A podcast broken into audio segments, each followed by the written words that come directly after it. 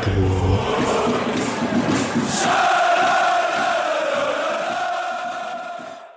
Hallo und herzlich willkommen zur 72. Folge des Podcast Freiburg. Nach den Niederlagen gegen Gladbach und Bielefeld gab es ein bisschen Genugtuung für die Fans des SC Freiburgs. Schalke 04 wird offensichtlich der Folgentitel sein, nehme ich an, oder ich entscheide mich noch um. Und ich begrüße Patrick, Mischa und Julian und fange direkt mit Patrick an, bei dem ich mich erstmal bedanken muss, der mir ein bisschen in der Vorbereitung geholfen hat. Und Schalke ist ja auch so etwas wie deine zweite Liebe. Ist das immer noch so? Wird das auch so bleiben? Ja, also wenn es sich ändern würde, wäre es ja nicht tatsächlich irgendwie eine zweite Liebe. Ähm, deswegen, ja, Sympathien sind immer noch da, sind irgendwie vor 10, 15 Jahren mal relativ stark gestiegen, gepiekt in der Zeit, als Raoul dort war. Und äh, immer noch große Sympathien dafür. Und ähm, aber das 4-0 tat jetzt äh, kein bisschen weniger gut, weil dafür überwiegt Freiburg einfach deutlich zu sehr und dafür ist es auch deutlich zu egal, was bei Schalke inzwischen passiert diese Saison. Ja, der Mischer, der war schon eifrig. Es ist jetzt Montagabend. Es ist schon ein etwas längerer Blogartikel rausgekommen auf zerstreuung-fußball.de. Und ähm, ja, ich stelle jetzt einfach mal die Gretchenfrage. Freiburg gut oder Schalke schlecht? Beides äh, kann man da sagen. Also Schalke, vor allem in einzelnen Situationen, gerade wenn man die Tore durchgeht, äh, hat sich Schalke nicht besonders gut angestellt. Das kann man auf jeden Fall sagen. Diese Dominanz dann über 90 Minuten, gerade dass Freiburg defensiv so dicht gemacht hat, da würde ich dann doch Freiburg auch einige Akzente, äh, äh, Aktien darin. Ähm, jetzt habe ich mich im Bild verfangen. Egal. Hatte Freiburg auch was mit zu tun. Ne? Ja, du hattest einen Unentschieden getippt, ich hatte eine Niederlage getippt. Vielleicht bleibe ich in Zukunft bei meinen Pessimismus-Tipps. Das scheint ja auch irgendwie zu klappen. Mal gucken. Der Julian hat ein 3-0 getippt. Der Patrick hat auch auf sie getippt, aber Julian war ein Tor entfernt quasi, ein Tor weniger entfernt, ein Günther Hammer weniger, um äh, genau den Ergebnistipp richtig zu tippen. Und ich frage dich jetzt nicht nach der Euroleague, weil wir nach Bielefeld ja ein bisschen traurig waren und wir lassen dieses Thema in dieser Folge einfach sein und würde vielleicht an dieser Stelle sagen, du würdest heute in dieser Runde ein bisschen Gas geben wollen beim Schalke-Spiel, weil du denkst, es gibt noch andere Themen zu besprechen. Ja, äh, ereignisreiche erst Bundesliga, dann Europa-Tage äh, für Fußball. Ähm, ja, also ich weiß nicht, dass Günni mir mit dem ersten Doppelpack seiner, seiner Karriere äh, direkt den Tipp ruiniert hat, passt sehr gut in meine katastrophale Tipp-Kick-Saison. Äh, aber ja, vom Spiel her, ich denke, kann man tatsächlich sehr zufrieden sein. Äh, dass, dass der SC so souverän das durchspielt, auch gegen schlechte Gegner, ist ja nicht selbstverständlich. Ja, ähm, wenn ich mir selbst eine Einstiegsfrage stellen würde, würde ich natürlich fragen, wie sehr hast du dich gefreut, dass Höhler das 1-0 gemacht hat? Ich habe mich sehr darüber gefreut, offensichtlich. Stark. Ähm, ja, Grüße gehen raus an den anderen SC Alex, der vom Stammtisch auf Facebook, der hat mir vor dem Spiel auch ein Foto auf WhatsApp gestickt von seinem gelben Höhler-Trikot. Also ich starte hier einen kleinen Hype, das gefällt mir sehr. Weiter so. Urbu hat mir wieder Kommentare geschickt, die ich gerne ähm, einbaue in diese Folge. Und ich lese mal noch zwei beispielhafte Kommentare vor, ähm, die in den letzten Tagen so auf Twitter eingetrudelt sind, weil ich damit verbinden möchte, ihr könnt gerne teilen, kommentieren. Es gibt die Möglichkeit zu spenden. Das ist ein bisschen weniger geworden, meine Lieben. Ähm, da freuen wir uns sehr, wenn das ein bisschen anzieht. Und ähm, aber auch solche Kommentare wie die beiden, die jetzt kommen, freuen uns sehr und das Feedback davon leben wir natürlich auch. Und das erste ist zum Beispiel, wenn man das Spiel nicht sehen konnte, gibt es hier die klügste Beschreibung. Das geht Richtung deinen Blogmischer. Und Merci. Und man kann die Wartezeit für den Spotcast SCF überbrücken. Das ist von Christos Katsioulis. Das tut mir jetzt sehr leid für die Aussprache des wahrscheinlich griechischen Namen.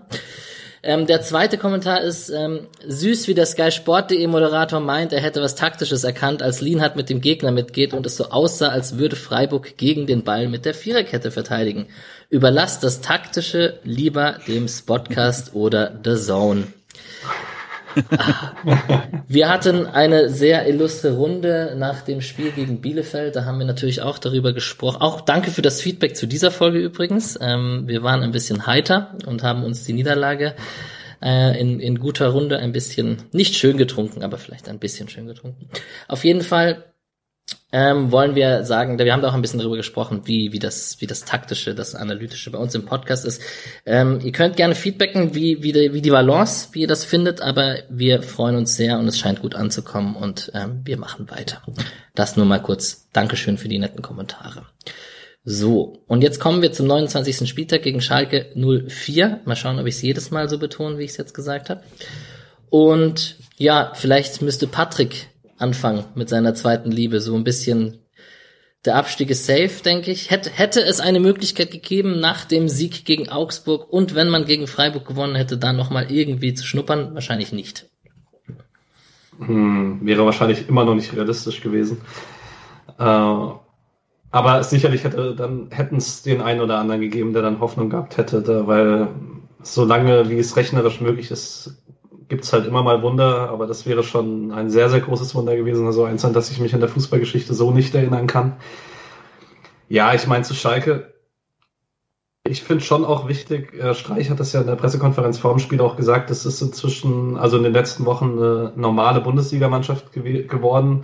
Das ist schon sehr, sehr hart, glaube ich, äh, dass man das bei Schalke so extrem rausheben muss. Tut wahrscheinlich auch jedem Fan extrem weh, wenn man denkt, dass man vor drei, vier Jahren Vizemeister wurde, dass man jetzt von Freiburg sich anhören muss, ja, man ist zumindest wieder eine normale Bundesligamannschaft. Aber es war wirklich nicht selbstverständlich, was da am Samstag passiert ist. Also ähm, klar, es waren individuelle Fehler von Schalke, aber sonst möchte ich mich da wirklich Misha anschließen. Also diese äh, Dominanz, die man gezeigt hat über den großen Teil des Spiels, der war so nicht mit zu rechnen und ähm, ja, weil Schalke hat eigentlich am Anfang relativ viel ähnlich gemacht, was sie auch gegen Augsburg in der Woche davor probiert haben. Ja, vielleicht dürfte ich auch noch kurz diesen, diesen kurzen Aufwärtstrend auch bestätigen. Deswegen war ich mir auch nicht so, nicht so sicher vor dem Spiel, wie das Ganze aussehen wird, weil das gegen Leverkusen eben echt in Ordnung aussah und das ähm, 2 zu 1 von Leverkusen dann nicht, also nicht zwangsläufig war. Und eben das 1-0 gegen Augsburg war verdient. Ich weiß nicht, war davor schon das 3-0 gegen Gladbach? Dann muss man auch sagen, dass es nur ein recht kurzer Aufwärtstrend war. Aber es ist halt auch das erste Mal gewesen, dass Schalke zwei Spiele hintereinander hatte, die, die okay waren einfach. Und man Ansätze gesehen hat und ich eben auch dachte, das hängt halt mit Gramozis zusammen. Ich habe es nicht erwartet, dass die jetzt wirklich so, ja, also so spielen wie gegen Freiburg und sich so auseinanderziehen lassen auch ähm, durch den Aufbau. Das schien sehr naiv zu sein und taktisch nicht gut abgestimmt. Ja, es ging ja ein bisschen rum nach Freiburg verliert gegen Bielefeld, Schalke gewinnt gegen Augsburg. Es ging ein bisschen rum so, oh, wir sind jetzt Aufbaugegner und wir verlieren natürlich gegen Schalke. Und da gab es nicht, nicht nur eins, zwei Kommentare in dieser Richtung. Ich weiß, was, ich weiß nicht, was bei Schalke so das Schlechteste ist, ob es die 18 Tore sind vorne in 29 Spielen oder ob es die 75, 75 Gegentore sind in 29 Spielen. Das ist beides richtig katastrophal. Wenn man den Spielplan so ein bisschen anschaut, sieht man unfassbar viele hohe zu Null Niederlagen, also viele 3-0s und 4-0s. Natürlich das 8-0 am Anfang gegen FC Bayern, 5-1 gegen Stuttgart, 5-0 gegen Wolfsburg, 3-0 gegen Gladbach und so weiter und so fort. Da reiht sich natürlich das Ergebnis jetzt unseres SC mit dem 4-0 ein. Julian, mir ist ein Kommentar von dir hängen geblieben, den du während dem Spiel gebracht hast, als du gesagt hast, es ist irgendwie lustig, weil sie irgendwie vorne drauf gehen, aber gleichzeitig irgendwie hinten nicht gut stehen.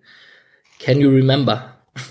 Ja, es war mehr so quasi, also sie standen durchaus hoch, haben aber irgendwie keinen Druck bekommen, was okay, das passiert manche Mannschaften des Öfteren mal, haben dann aber gleichzeitig, wenn der SC irgendwie, also, also haben, haben dementsprechend eine Linie auch gespielt, die so teilweise so hoch stand eben wie Gladbach, äh, was dann halt funktioniert, wenn du dementsprechenden Druck vorne drauf kriegst, aber das haben sie halt überhaupt nicht bekommen in vielen Phasen, dass der SC gar nicht mal so kompliziert einfach zirkulieren konnte. Und ähm, gleichzeitig, wenn, wenn sie dann selber hinten am Ball waren, ähm, haben sie auch nicht irgendwie den Ball nach vorne hauen können, weil dann stand da auf einmal keiner, keiner mehr. Das heißt, es wirkte immer so, gerade da, wo sie gerade sein müssten, äh, waren sie nicht. Und da konnte man sie halt ziemlich also nicht, nicht super simpel, aber doch mit relativ einfachen Mitteln doch immer wieder ähm, knacken, weil sie halt wirklich, also es wirkte wie als ob, als ob zwei verschiedene Ideen da drin sind. Das hat mich so ein bisschen überrascht, weil eigentlich die letzten Wochen ja doch eher der Trend war, zumindest eine klare Linie und die dann möglichst kompetent spielen können und so, also wirklich auf eine simple Basis zurückgehend. Und das sah da überhaupt nicht mehr so aus, sondern da war es wirklich, also fast schon komödiantisch, dass sie irgendwie immer es geschafft haben, gerade genau das Falsche zu machen in einigen Phasen des Spiels, gerade in denen sie kaum noch Kontrolle hatten.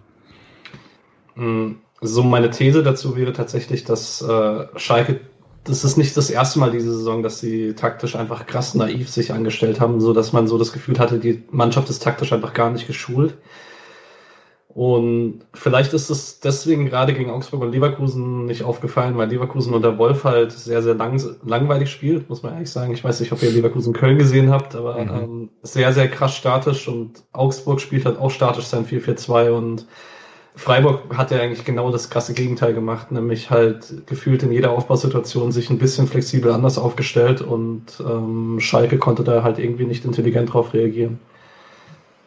Vielleicht noch ein Punkt bei Schalke, vielleicht auch zur Erklärung, warum die so schlecht aussahen, war, dass die, ähm, also Schalke hat ein bisschen Probleme im Aufbau einfach, wenn die gut angelaufen werden, sieht es nicht so gut aus. Sie haben Probleme im ganz hohen Pressing, hatte ich zumindest das Gefühl, wenn Hünteler spielt, das ist jetzt nicht seine allerbeste äh, Idee, aber auch die, die Mittelfeld, also hier Harit und na, Serdar Schoner, Bosdoran auch nicht immer unbedingt, die sind jetzt nicht so optimal im Anlaufen. Das bedeutet, also das, was Schalke eigentlich haben möchte, ist schon auch ein bisschen dann so den Ball im Mittelfeld haben, dort ein bisschen Platz und dann nach vorne gehen. Wenn sie in diese Situation kommen, dann können so Harit und Serda und so weiter einfach was machen.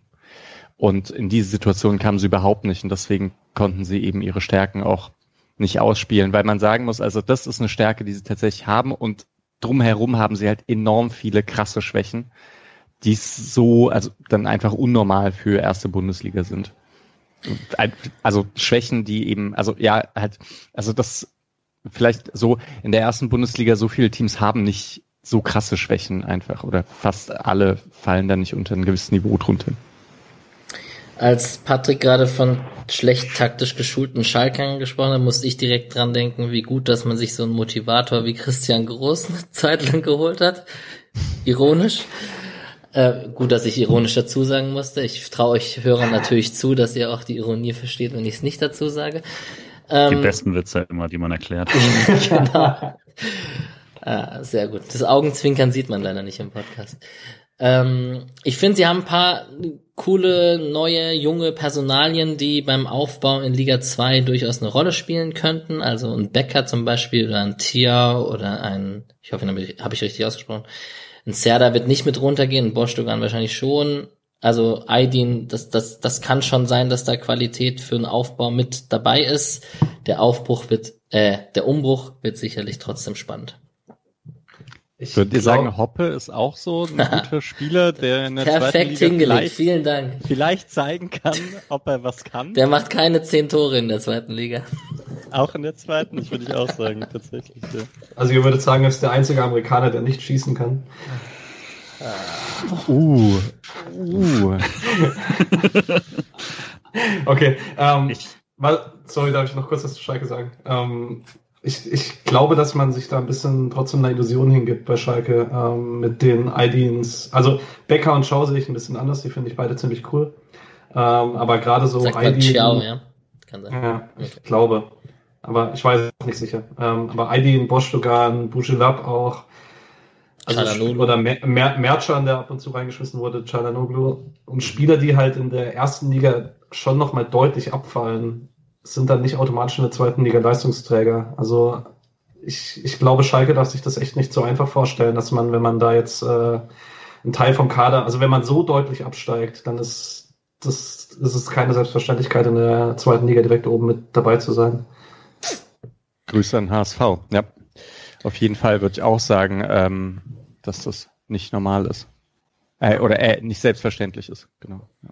Genau. Und dann gibt's natürlich die erfahrenen Spieler, die auch dazugeholt wurden, die immer alle so für sich auch ihre Fehler und Schnitzer drin hatten. Das, also auch ein Mustafi hat nicht immer zur Sicherheit beigetragen. Kolasinac wahrscheinlich noch am meisten. Äh, Huntela, jetzt kommen wir dann später dazu, hat ja auch in diesem Spiel jetzt nicht ein, eine nicht so rühm, ruhmreiche Situation gehabt. Naja, Ja, Patrick? Nein? Ja, keine Meldung. Okay.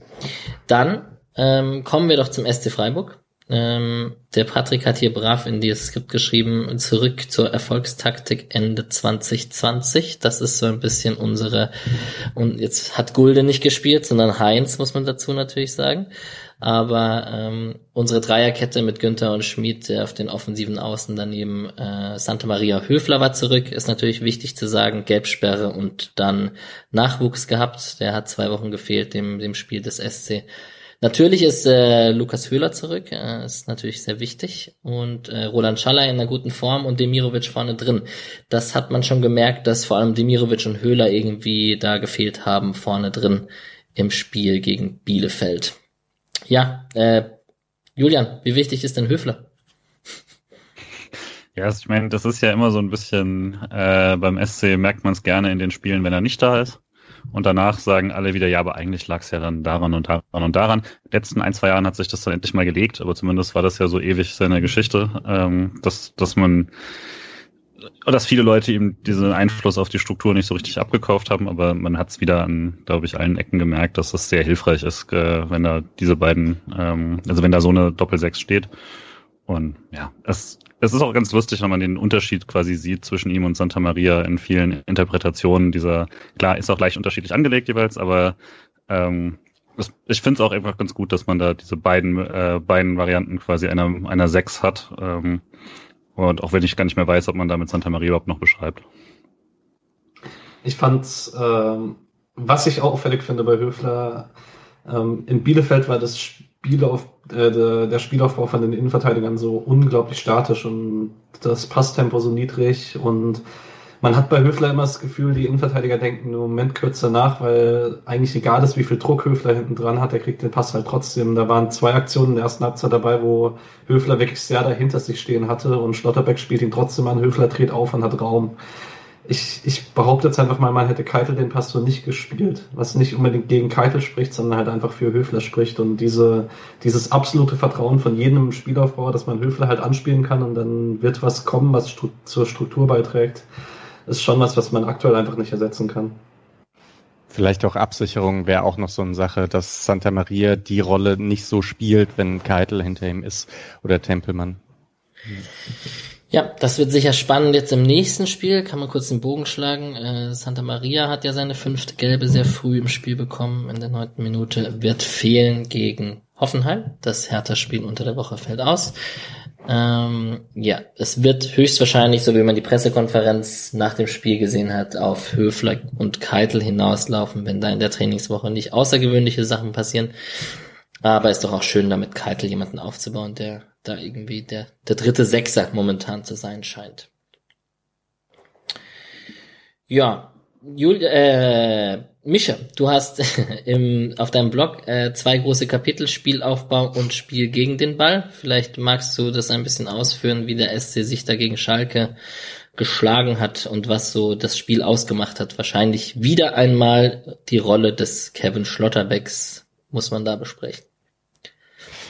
Ja, ähm, ich habe das auf dem Blog sogar gleich verknüpft, auch mit den, also mit, mit Highlights. Äh, da Jetzt muss ich kurz überlegen, wie ich das abstrakter formuliere und nicht gleich auf die Highlights gehe.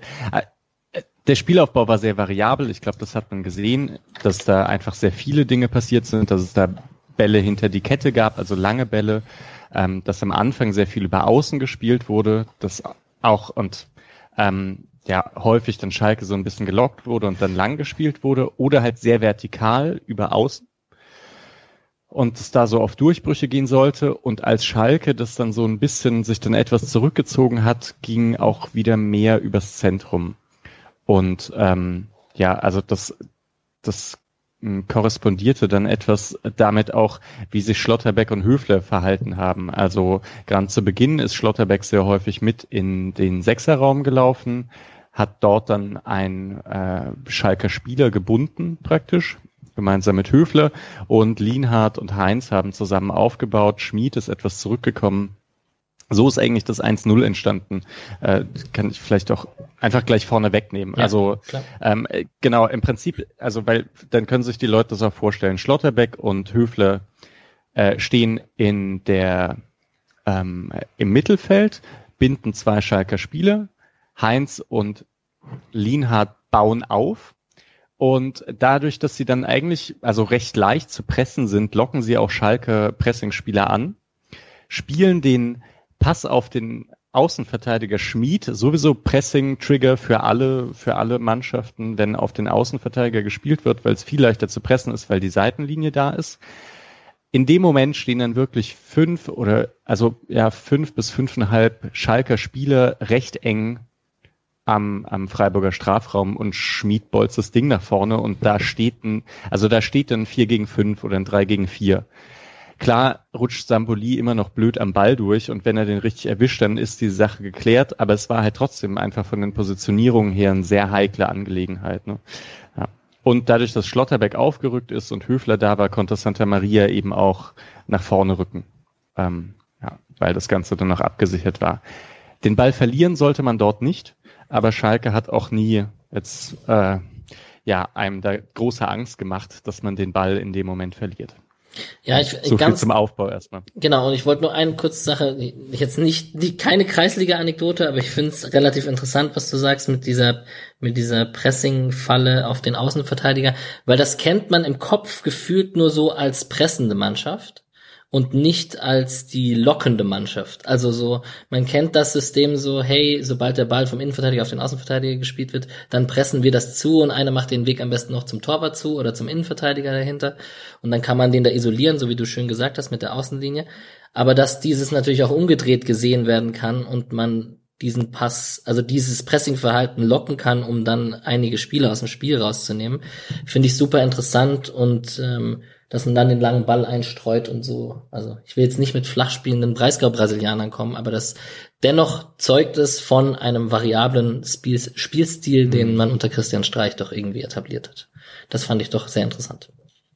Nee, da steckt schon ein Plan dahinter. Und man sieht es auch häufig, also man sieht es auch häufig, dass das dann anders ausgespielt wird, dass dann Dreiecke gebildet werden. Also irgendwie Günther oder Schmid kommen entgegen und Höfler oder Santa Maria gehen dann so in diese Richtung und dann und dann wird so ganz schnell über Außen gespielt und so sehr vertikal einfach auch, so dass dann Günther durchbricht oder auf rechts soll meistens äh, Schaller durchbrechen. Das ist, sind aber auch heikle Momente, muss man sagen, wenn sie es flach spielen. Also ist das, ich glaube, gegen Gladbach im Hinspiel oder so gab es da einen Ballverlust, ähm, der dann zum Gegentor geführt hat. Genau in so einer Situation.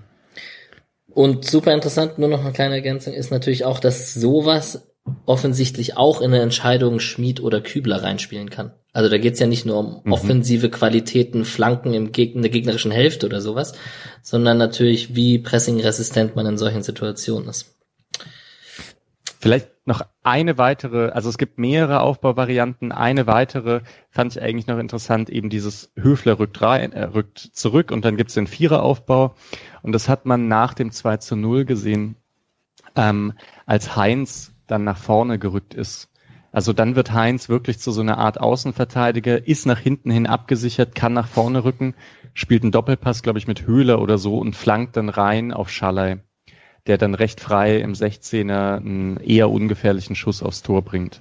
Das, das war dann diese Variante im Viereraufbau, Minute 24. Mhm. Ja. Also, genau. Und es gab noch weitere Varianten. Ich will nur sagen, es war, es war ordentlich was zu sehen. Ja. Und Pressing war gut um es ganz schnell abzuschließen, drei auf, also drei Stürmer auf drei Innenverteidiger und gleichzeitig hatten sie Mascarelle im Deckungsschatten. Das war sehr gut. Streich hat es auch nochmal in der PK gesagt. Dadurch konnten, konnte hinten dran halt immer rausgerückt werden, sehr schnell Mannorientierung gestellt werden.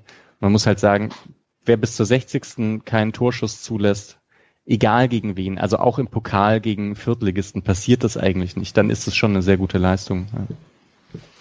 Gut, jetzt. Taktische äh, Analyse, ja, Grüße gehen raus an Sky. Ne? ähm, das Tor hast du jetzt schon erwähnt. Es gab eine Szene davor, das war die Ecke von Schmid, äh, wo Wolli, äh, wo, wo Wolli gut Demirovic, genau, wo Demirovic gut Wolli schießt und ähm, etwas zu zentral trifft. Er trifft ihn eigentlich sehr gut. Ähm, die Parade ist trotzdem okay und irgendwie stark von beiden klatschen. Ähm, in der siebten Minute dann eben das Tor Äh, du hast jetzt schon erwähnt, wie es zustande kam. Ich denke, man kann den gut getimten, scharfen Pass von Santa Maria erwähnen, der nicht für Torwart cool ist und auch nicht für die Abwehr cool ist. Und ja, da steht da halt dann der Scorer, der, der sich solche Chancen nicht nehmen lässt. Ne? War nie ein Zweifel, würde ich sagen. Äh, Fand es auch irgendwann mal ganz, also gerade ganz gut in der Szene sieht man ja, dass Dimirovic halt eigentlich zum langen Pfosten möchte und quasi dahin, wo Höhler ist. Und äh, weil das, wenn er alleine wäre, der natürlichere Laufweg ist, weil er quasi, wenn er da schräg läuft, dann kriegt er den Ball nicht so, dass er noch gut aufs Tor kriegt. Ähm, und statt dann sieht es aber, dass er damit genau den, den Raum einnehmen würde, den Höhler einnehmen kann und zieht dann zum kurzen Pfosten, um ihn freizuziehen. Oder falls der Abwehrspieler halt doch zu ihm geht, ähm, wenn zu Höhler geht, dann selber frei zu sein. Und das war erst kurz falsch und dann sehr, sehr gut darauf reagiert. Äh, und das hat das Tor dann auch ermöglicht. Und ja, dann ganz souverän natürlich. Ja, bei den Highlights in der ersten Hälfte müsst ihr mir ansonsten, also erstmal ein gutes frühes Tor hilft natürlich. Ähm, ist natürlich auch bei aller taktischer Analyse muss man natürlich auch sagen, wenn man 1-0 oder 2-0 dann in der 22. Minute führt, spielt das natürlich auch irgendwo in taktische Überlegungen bei der Mannschaft mit rein oder macht, macht was mit den Köpfen von Schalke. Ansonsten müsst ihr mir ein bisschen helfen mit den Highlights aus der ersten Halbzeit, ähm, da ich da noch ein bisschen vom Laufen und Konferenz und etc. Äh, neunte Minute gab es eine frühe gelbe Karte für Santa Maria. Ich habe schon gesagt, das war die fünfte. Ob sie hart war so früh oder berechtigt war, kann ich nicht sagen tatsächlich. Kann man schon geben. Ja, ja, richtig. Ja. Okay. Vielleicht kann man noch sagen, dass es interessant ist, dass er jetzt schon fünf gelbe Karten hat, weil er hatte in Angers in 500 Spielen nur zwei gelbe Karten oder so. Ich glaube, die 500 Spiele sind übertrieben, es sind glaube ich 140 oder so, aber dass man zwei oder drei gelben Karten stimmt, glaube ich sogar. Ja, an sowas, an so eine Statistik kann ich mich auch irgendwie entfernt erinnern, dass er da als defensiver Sechser immer gespielt hat und wenig gelbe Karten hat. Aber allgemein sehr starke erste Halbzeit von Patrick, du enttäuscht mich. Ich dachte, du wusstest es auswendig. Nein. Alter, also. nee, ähm, sehr starke erste Halbzeit von Santa Maria, finde ich. Ähm, gute Tiefenläufe, immer wieder unterstützt auf dem rechten Flügel mit äh, Schmid und Schollei. Auch zwei, drei gute Verlagerungen. Ähm, in der 15. ist ähm, Verlagerung Santa Maria nach links. Günther schickt dann Höfler links nach vorne. So klassisch, klassisch Höfler, Flügelläufer. Äh, dann nochmal Doppelpass und dann geht eine Flanke nach innen, ähm, die Fährmann klärt. Aber also sehr präsenter Santa Maria, was finde ich ein sehr gutes Zeichen war. Klar, er fehlt jetzt trotzdem nächste Woche, aber wir hatten in der letzten Woche drüber gesprochen, dass ähm, der, die Form in der Rückrunde nicht so gut ist. Das war jetzt wieder ein sehr gutes Spiel. Ja, fand ich auch. Einzige Sache, die mir so bisschen aufgefallen ist, gerade in den ersten 20 Minuten, ist, dass er sehr direkt versucht hat, was insgesamt auf jeden Fall Teil des Matchplans war, aber hat sich da teilweise selber die Chancen weggenommen, als er dann quasi, es, weiß nicht, ich glaube auch so ungefähr in der Zeit quasi versucht hat, irgendwie äh, vom Mittel, äh, von, von der Mittellinie irgendwie direkt die Flanke Richtung Strafraum zu bringen, anstatt obwohl man Überzahl eigentlich hatte und da den Angriff einfach mal auszuspielen. Das war so ein bisschen gehetzt, aber ansonsten fand ich das auch äh, auf jeden Fall äh, gerade am Anfang ziemlich gut von ihm. Vielleicht auch noch ganz kurz mein Santa Maria Take, weil ich fand, es gab ein paar Situationen, die nicht ganz optimal waren. Aber ich fand es halt so krass, was für einen Aktionsradius der hatte mhm. und was für verschiedene Situationen der aufgetaucht ist, dass das irgendwie auch so klar ist. Also ich glaube, es wahrscheinlich könnte man sich sogar fünf, sechs äh, Aktionen rauspicken, bei denen er sich nicht ganz optimal verhalten hat. Aber so überwiegend war das einfach schon sehr, sehr gut und halt, also krasse Freirolle, noch extremer als sonst. Und bevor quasi das, das 2-0 fällt, in der Phase schon, gerade weil man auch schon eine Führung hat, war es ähm, wie Mischa vorhin eben gesagt hat, kann man es am Spiel ganz gut sehen. Das äh, ähm, Freiburger Pressing war gut, aber es ist dann, also besonders eindrücklich war halt dann auch das Gegenpressing direkt. Also wenn, wenn der Ball da verloren war, nach einer Viertelstunde oder so, gab es das, da war das zwei Minuten lang eigentlich eine durchgehende Szene, wo ähm, man vorne eine Offensivaktion hat, die nicht durchkommt, Flanke wird abgefangen oder sonst irgendwas, aber das Gegenpressing ist so präsent und Schalke hat dann auch nicht die äh, spielerische Qualität gehabt, um es anders zu lösen, dass der Ball entweder sogar zu kurz weggeschlagen wurde oder ins Auskam oder direkt verloren wurde. Äh, gab es nochmal eine, ich glaube, Höhlerflanke und äh, dann auch direkt daraus resultiert ist und so. Und das waren wirklich sehr, sehr viele Situationen, wo der SC innerhalb von drei, vier Sekunden äh, wirklich drei Leute um den Ball führenden Trüm hatte, alle Passwege äh, ab weggenommen hat und selbst der lange Ball eigentlich nicht mehr richtig funktioniert hat von Schalke. Voll gut, ja. Yes.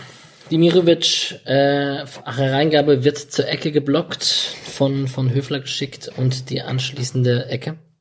Ja, sorry, ich wollte noch kurz rausheben. Zuckerpass von Höfler auf Demirovic, ähm, bevor die Ecke dann entsteht.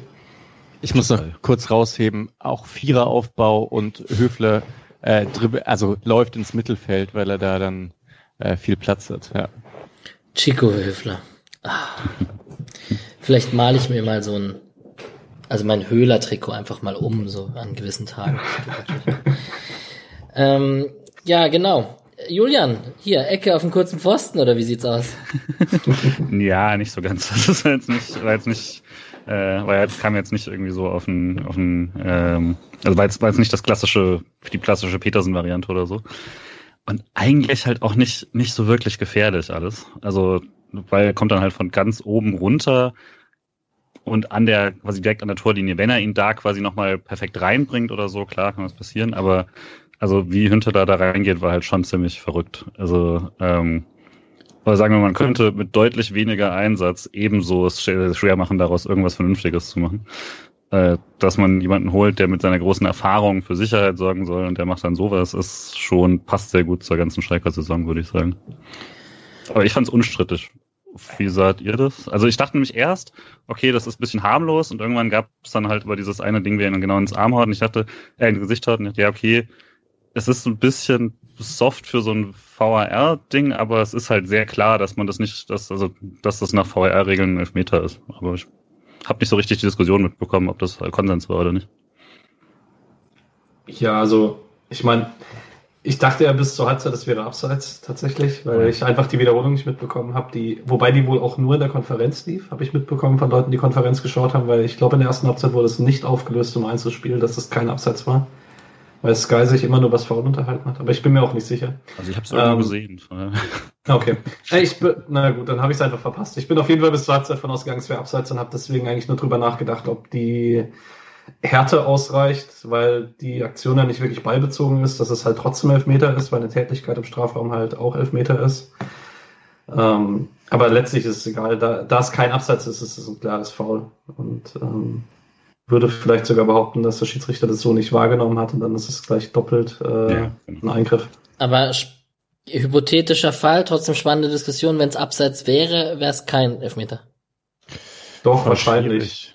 Ähm, also mein, mein Kollege, der ja Schiedsrichter ist, den ich auch schon zitiert habe letzte Woche, glaube ich, oder vor zwei Wochen, ähm, meinte, man könnte ihn trotzdem pfeifen, weil ähm, der Ballbezug noch fehlt. Also Schalai greift gar nicht ein in die Situation, sondern wird von Hünteler davor abgeräumt und dadurch ist die Absatzsituation egal. Ich hätte schon genau. gesagt, er geht halt schon, er will halt zum Ball gehen, beide. Deswegen hätte ich jetzt nicht gesagt, das reicht mir für eine Tätigkeit oder so. Aber ist ja letztlich auch egal, weil das war.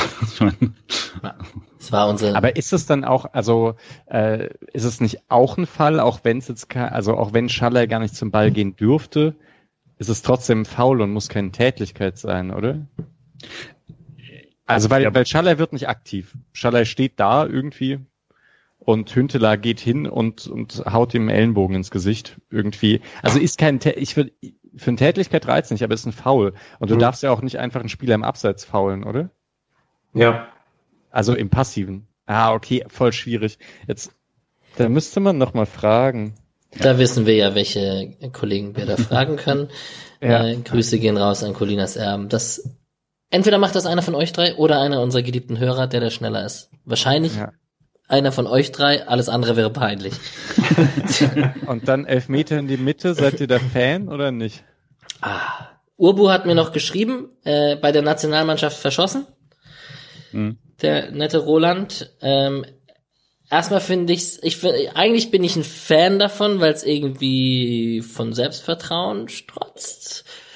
Ähm, ich bin aber ein bisschen geschädigt durch Jaschwilis äh, lockere, flache in die Mitte Elfmeter, die oft genug schief ging. Oh. Wobei, also Jaschwili hat sie ja flach ohne Power und dann noch halb in der Ecke geschoben. Also Mitte hast du noch ein bisschen weniger, also hast du zumindest die größere Chance, dass er dann reingeht, aber ja, ich hätte ihn auch lieber, wenn er, wenn ihn jemand in die Mitte schießt, dann aber bitte Vollspann mit Power und unter die Latte. Also gut geschossen war er nicht. Ich freue mich, wenn Grifo wieder spielt. Da gibt viele Gründe, warum ich Waldschmidt zurückhaben will, aber diese Elfmeter waren wirklich einen davon, weil auch bei Grifo habe ich immer ein bisschen Sorge. War nur froh, dass Höhler nicht geschossen hat. No Ja, Alex, aber. Die beiden Äh, ärgern sich, es die, wer- die dürfen nie wieder ran, leider, glaube ich. Nee. Es gab schon ein paar abenteuerliche Elfmeter die letzten Jahre, wenn abseits, also ich, Philipp hatte auch mal einen ganz schlimmen und Haberer hatte mal einen ganz schlimmen, also wenn es abseits von den normalen Elberschützen ging, war es Was ist eigentlich schwierig. passiert, dass Höhler einen Elfer schießen durfte? Also, bei aller Liebe von mir, aber da kann man auch mal kritisch hinterfragen. Na gut. Im Training habe ich auch immer gut getroffen. Ja. Oh, das war so eine lange Leitung, die die Höhle damals hatte, ne? Ah, ja. Da hat man richtig gesehen, scheiße, der springt in die Ecke, in die ich schießen will. Was mache ich? Egal, ich schieß trotzdem dahin. Oh Mann. Naja. So, 24. Minute, es stand jetzt 2-0 für den SC. Die Flanke von Heinz, die zu Schalay durchrutscht, die hatten Mischa vorhin schon angesprochen. Da hätte Schalay mehr draus machen können. Trifft ihn nicht ganz. Fährmann hält auch. Ähm, das wurde, dieses Highlight wurde übrigens bei The Zone nicht gezeigt. Das sage ich, weil in der 41. Minute zeigen sie so einen Harit-Freistoß, der so reingeschuppt wird und irgendwo in, ganz auf, fast auf der Grundlinie landet und an, an, an allen möglichen Spielern vorbeisegelt und mit dem, mit dem Spruch dazu, wir unterschlagen ihnen keine Highlights. Das fand ich sehr lustig. Also, da mussten sie wohl irgendwas bringen, um Ja, Schalkes also- desperate, ähm, Schalke, Schalkes Highlight in der ersten Halbzeit zu zeigen.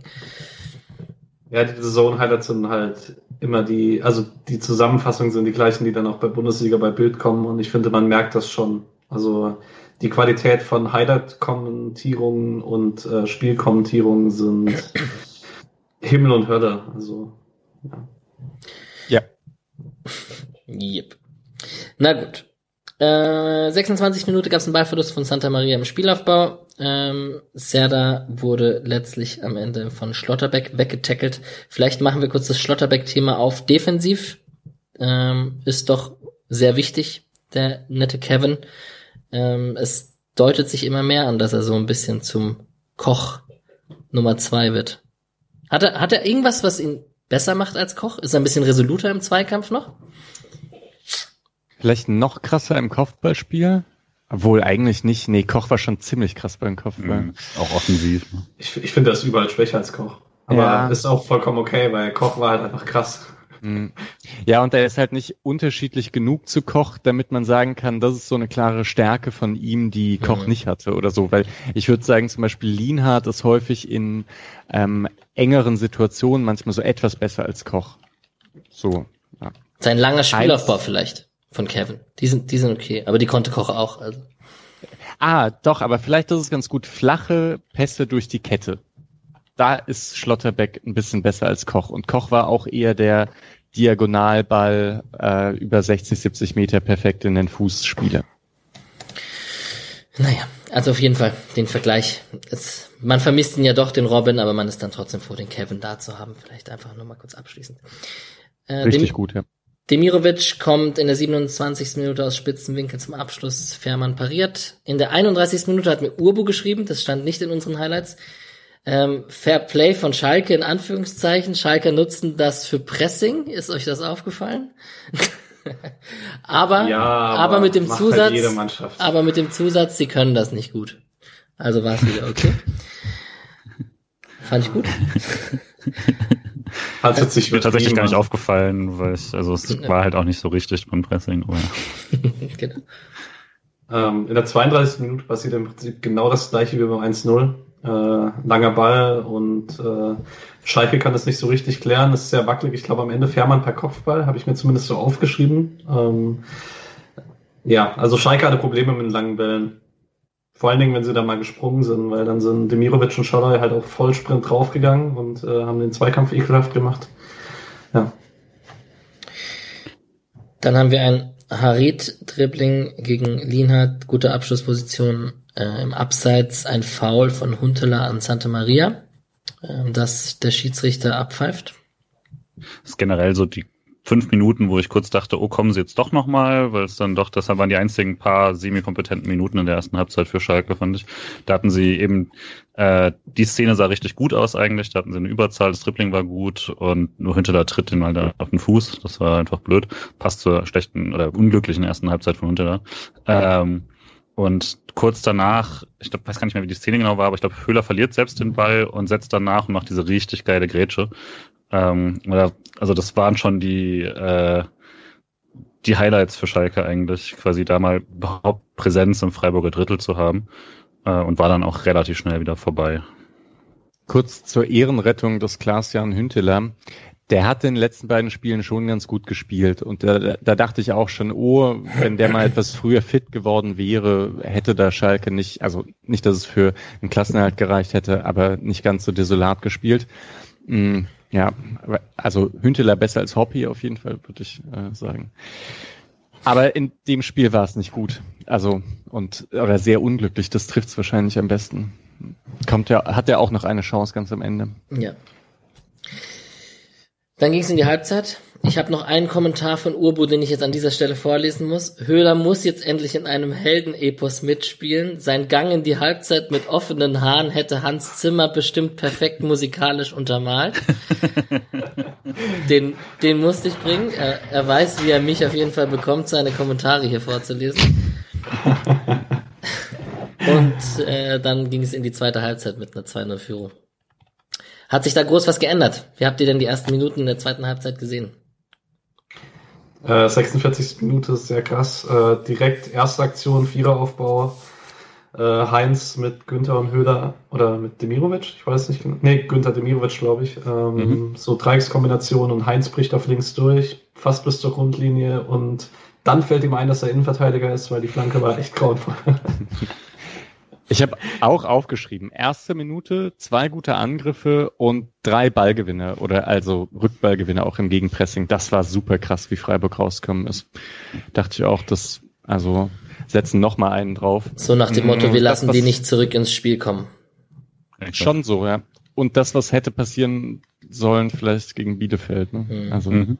ja, anderes Spiel, aber egal. Und also quasi bevor das Tor fällt, hatten, äh, kündigt sich insoweit schon direkt an, dass äh, da war auch wieder gute Ballzirkulation von Freiburg, was jetzt, also das wir, kann man jetzt nicht jedes Mal erwähnen, aber es war wirklich das ganze Spiel immer wieder so, dass sie es einfach sehr schön äh, ausspielen konnten, auch weil halt nicht so viel dann Druck da war. Ähm, und ich glaube, Schmid hatte dann so eine eher schwache Halb Halbfeldflanke, aber Günther ist direkt aufgerückt, um quasi den versprungenen Ball anzunehmen und direkt wieder ähm, quasi eine Chance draus zu machen und der Schuss ist dann geblockt äh, und wäre fast noch gefährlich aufs Tor gekommen. Aber das ist so eine Minute, bevor Günther dann aus einer sehr ähnlichen Situation, nämlich aus dem Gegenpressing heraus, dann selbst einfach das Tor macht. Ähm, und dementsprechend hat sich das da schon angekündigt. Ist doch eigentlich sogar die gleiche Situation, oder? Fährmann rettet den Ball vom Tor aus, wirft den ab auf Becker, der baut auf zu Serda und Günther steht halt noch relativ hoch, presst direkt gegen Serda, erobert den Ball. Schalai mit Absatz zu Günther und ja, ich, ich fand es sehr, sehr auffällig. Also wir werden es auch beim 4-0 noch sagen, aber wie hart beide Schüsse waren, hart und platziert, obwohl er beide mit der Innenseite nimmt. Ähm, ja. Auf jeden Fall sehr schöner Abschluss. Auf jeden ich Fall. Ich fand die Balleroberung auch cool. Ja. Da, also das so, das muss man, weil ich meine, Günther ist äh, Linksverteidiger und normalerweise soll der dann auch den Linksverteidiger von Schalke zumachen. Und der sieht eben, ah, wenn die jetzt flach aufbauen wollen, es gibt genau einen Spieler, der noch halbwegs angespielt werden kann. Ja. Hast du das gerade gesagt? Ihr grinst also. Nee, du hast, du hast gesagt, der Linksverteidiger muss den Linksverteidiger der Schalke ah. Und ich hätte es mir gerade witzig vorgestellt, wie Günther Kolasinac erst einmal Also die Richtung stimmte, als er Richtung Serda ging, ähm, mhm. war auf dem Weg zur anderen. So, genau, den Rechtsverteidiger. Ähm, ja. Naja, ob man Günther überhaupt Linksverteidiger ab diesem Zeitpunkt des 1-0 nennen möchte, sei mal dahingestellt. Für mich war dann irgendwie, ja, irgendwas zwischen Flügelverteidiger links und außen. links außen, genau. Ich möchte zum 1-0 noch kurz sagen, dieser kleine Touch von Schalai, der gefällt mir. Das ist so ein bisschen, das merkt man so Leichtfüßigkeit, weil das ist einfach nur so Fuß rein, er sieht Günther läuft vorbei und macht nur so, so diesen ein, Meter Pass ist es ja dann quasi nur, da steckt ihm den in den Weg. Und das sieht man nachher auch beim 4 zu 0. Schalai leichtfüßig in zentraler Position gegen mehrere Leute. Und äh, da möchte ich jetzt also für mich war Schalay früher immer überragend auf dem Flügel und war für mich aber so ein klassischer Spieler, der an, am Flügel geklebt hat und dort seine, seine Leistung am besten abrufen konnte durch seine Zielstrebigkeit. Und er hat verlängert und es spricht nur für ihn, dass er da jetzt auch in zentraler Rolle sich technisch einbringen kann. Ruhe am Ball, hat Streich auch schon oft gesagt. Und ja, wie viele Tore und Vorlagen hat er jetzt? Ich glaube Acht. Acht und sechs. Acht, acht und sieben, je nachdem, ob man den Elfmeter wert hat oder nicht. Bekommt man ihn offiziell? Als Kicker wertet DFL nicht, glaube ich, aber ich weiß es nicht. Ähm, was ich noch kurz sagen wollte zu Günther, ich finde es jetzt schwer zu beurteilen, weil halt Schalke nicht so gut war. Ähm, aber was man dennoch halt gesehen hat an einem guten Tag von Heinz, und das war wirklich ein sehr guter Tag am, bei von Heinz am Samstag, kann man mit ihm halt das machen, was man mit Gulde nicht machen kann, nämlich so ein bisschen das, was Hinteregger und Kostic bei Frankfurt machen, das äh, auf einem bisschen geringeren Niveau, niedrigeren Niveau, vor allen Dingen, weil Hinteregger halt einfach krass ist. Ähm, aber das ist schon, das macht es taktisch variabler, weil bei allen Stärken, die Gulde hat, das kann er halt nicht. Wie schön, und dass jetzt Schlotterbeck bald hinter ihm ist. Sorry. Ja. Schlotterbeck. Ja, Nico. Ja, ja.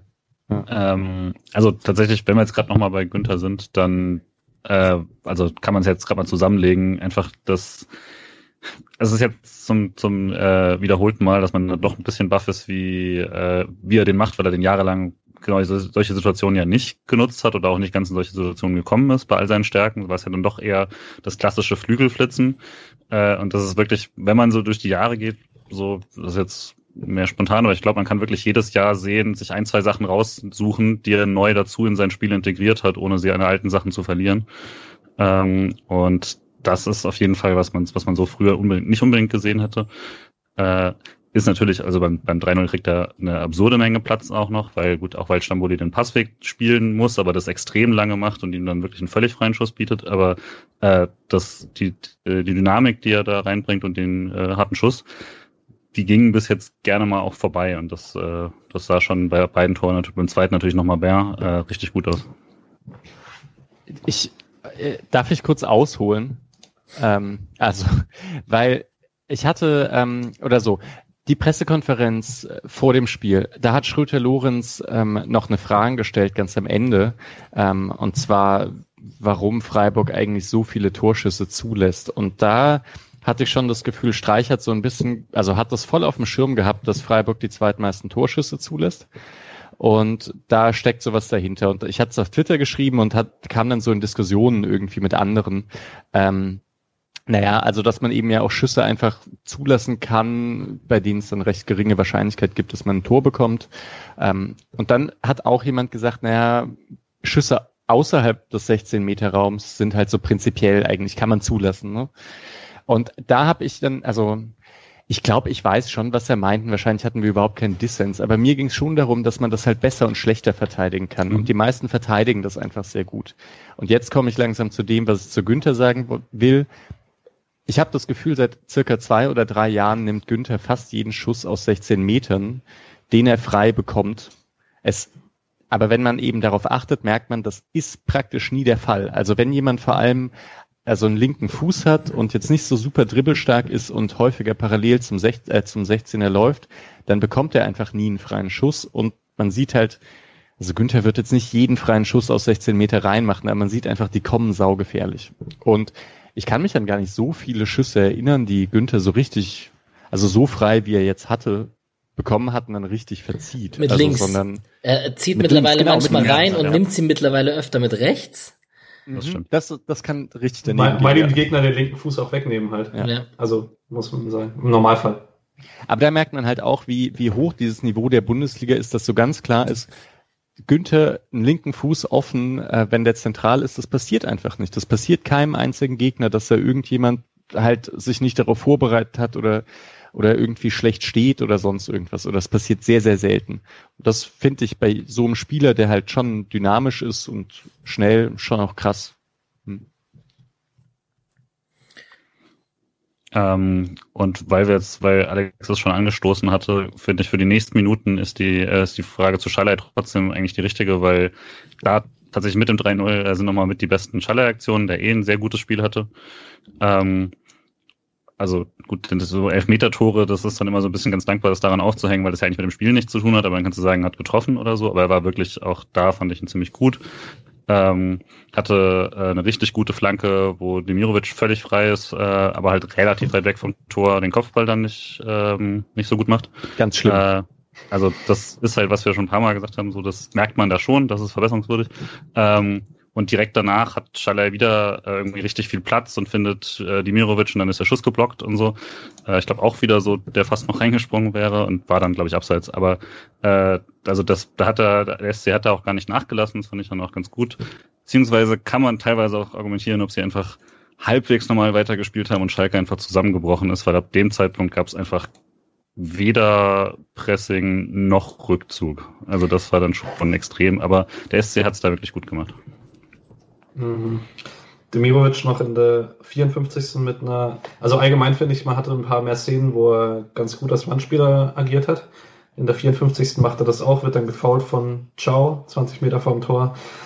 Und seit langer Zeit mal wieder ein wirklich guter Freiburger Freistoß, den halt Fährmann wirklich sehr gut hält. Er ist halt ein guter Torwart auf der Linie, würde ich sagen. Demi schreit jetzt auch, wenn er getroffen wird. Das hat mich ein bisschen geärgert, weil er zweimal so geschrien hat. Ich glaube aber auch, weil er am Anfang irgendwie ein, zwei Szenen nicht gepfiffen bekommen hat. Mhm. Da einmal haben sie ihm ja den Socken zerrissen oder so äh, mit dem Stollen.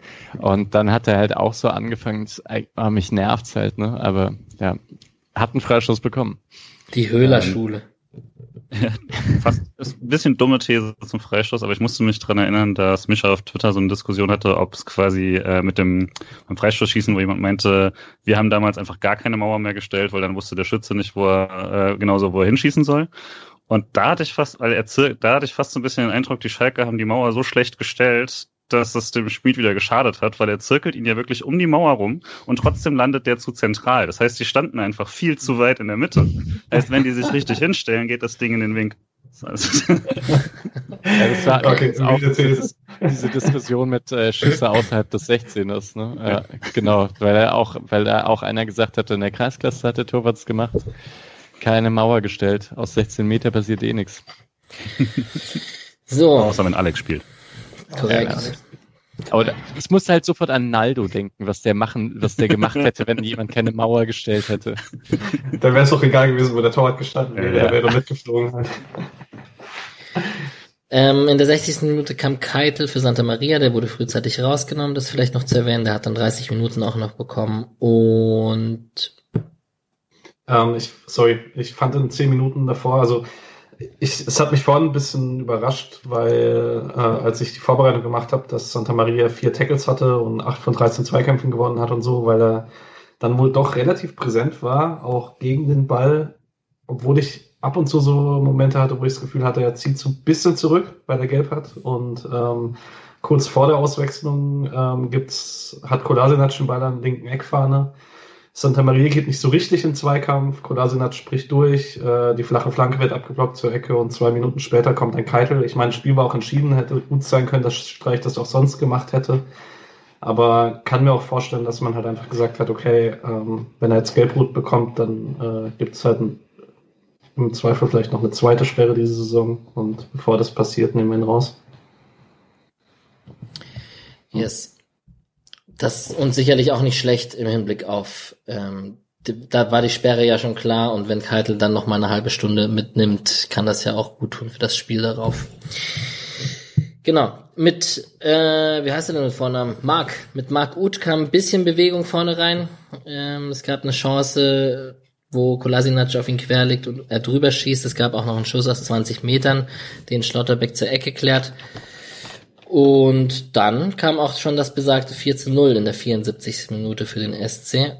Und ja, da muss man dann halt auch irgendwie sagen, schlecht verteidigt, ne? Nach dem Einwurf. Und Schalay kann da einfach machen, was er will und quer rüberlegen. Und Günther kommt eben zum Schuss mit links. Er wird fast noch geschört, also ich glaube, er macht es gerade im letzten Moment noch.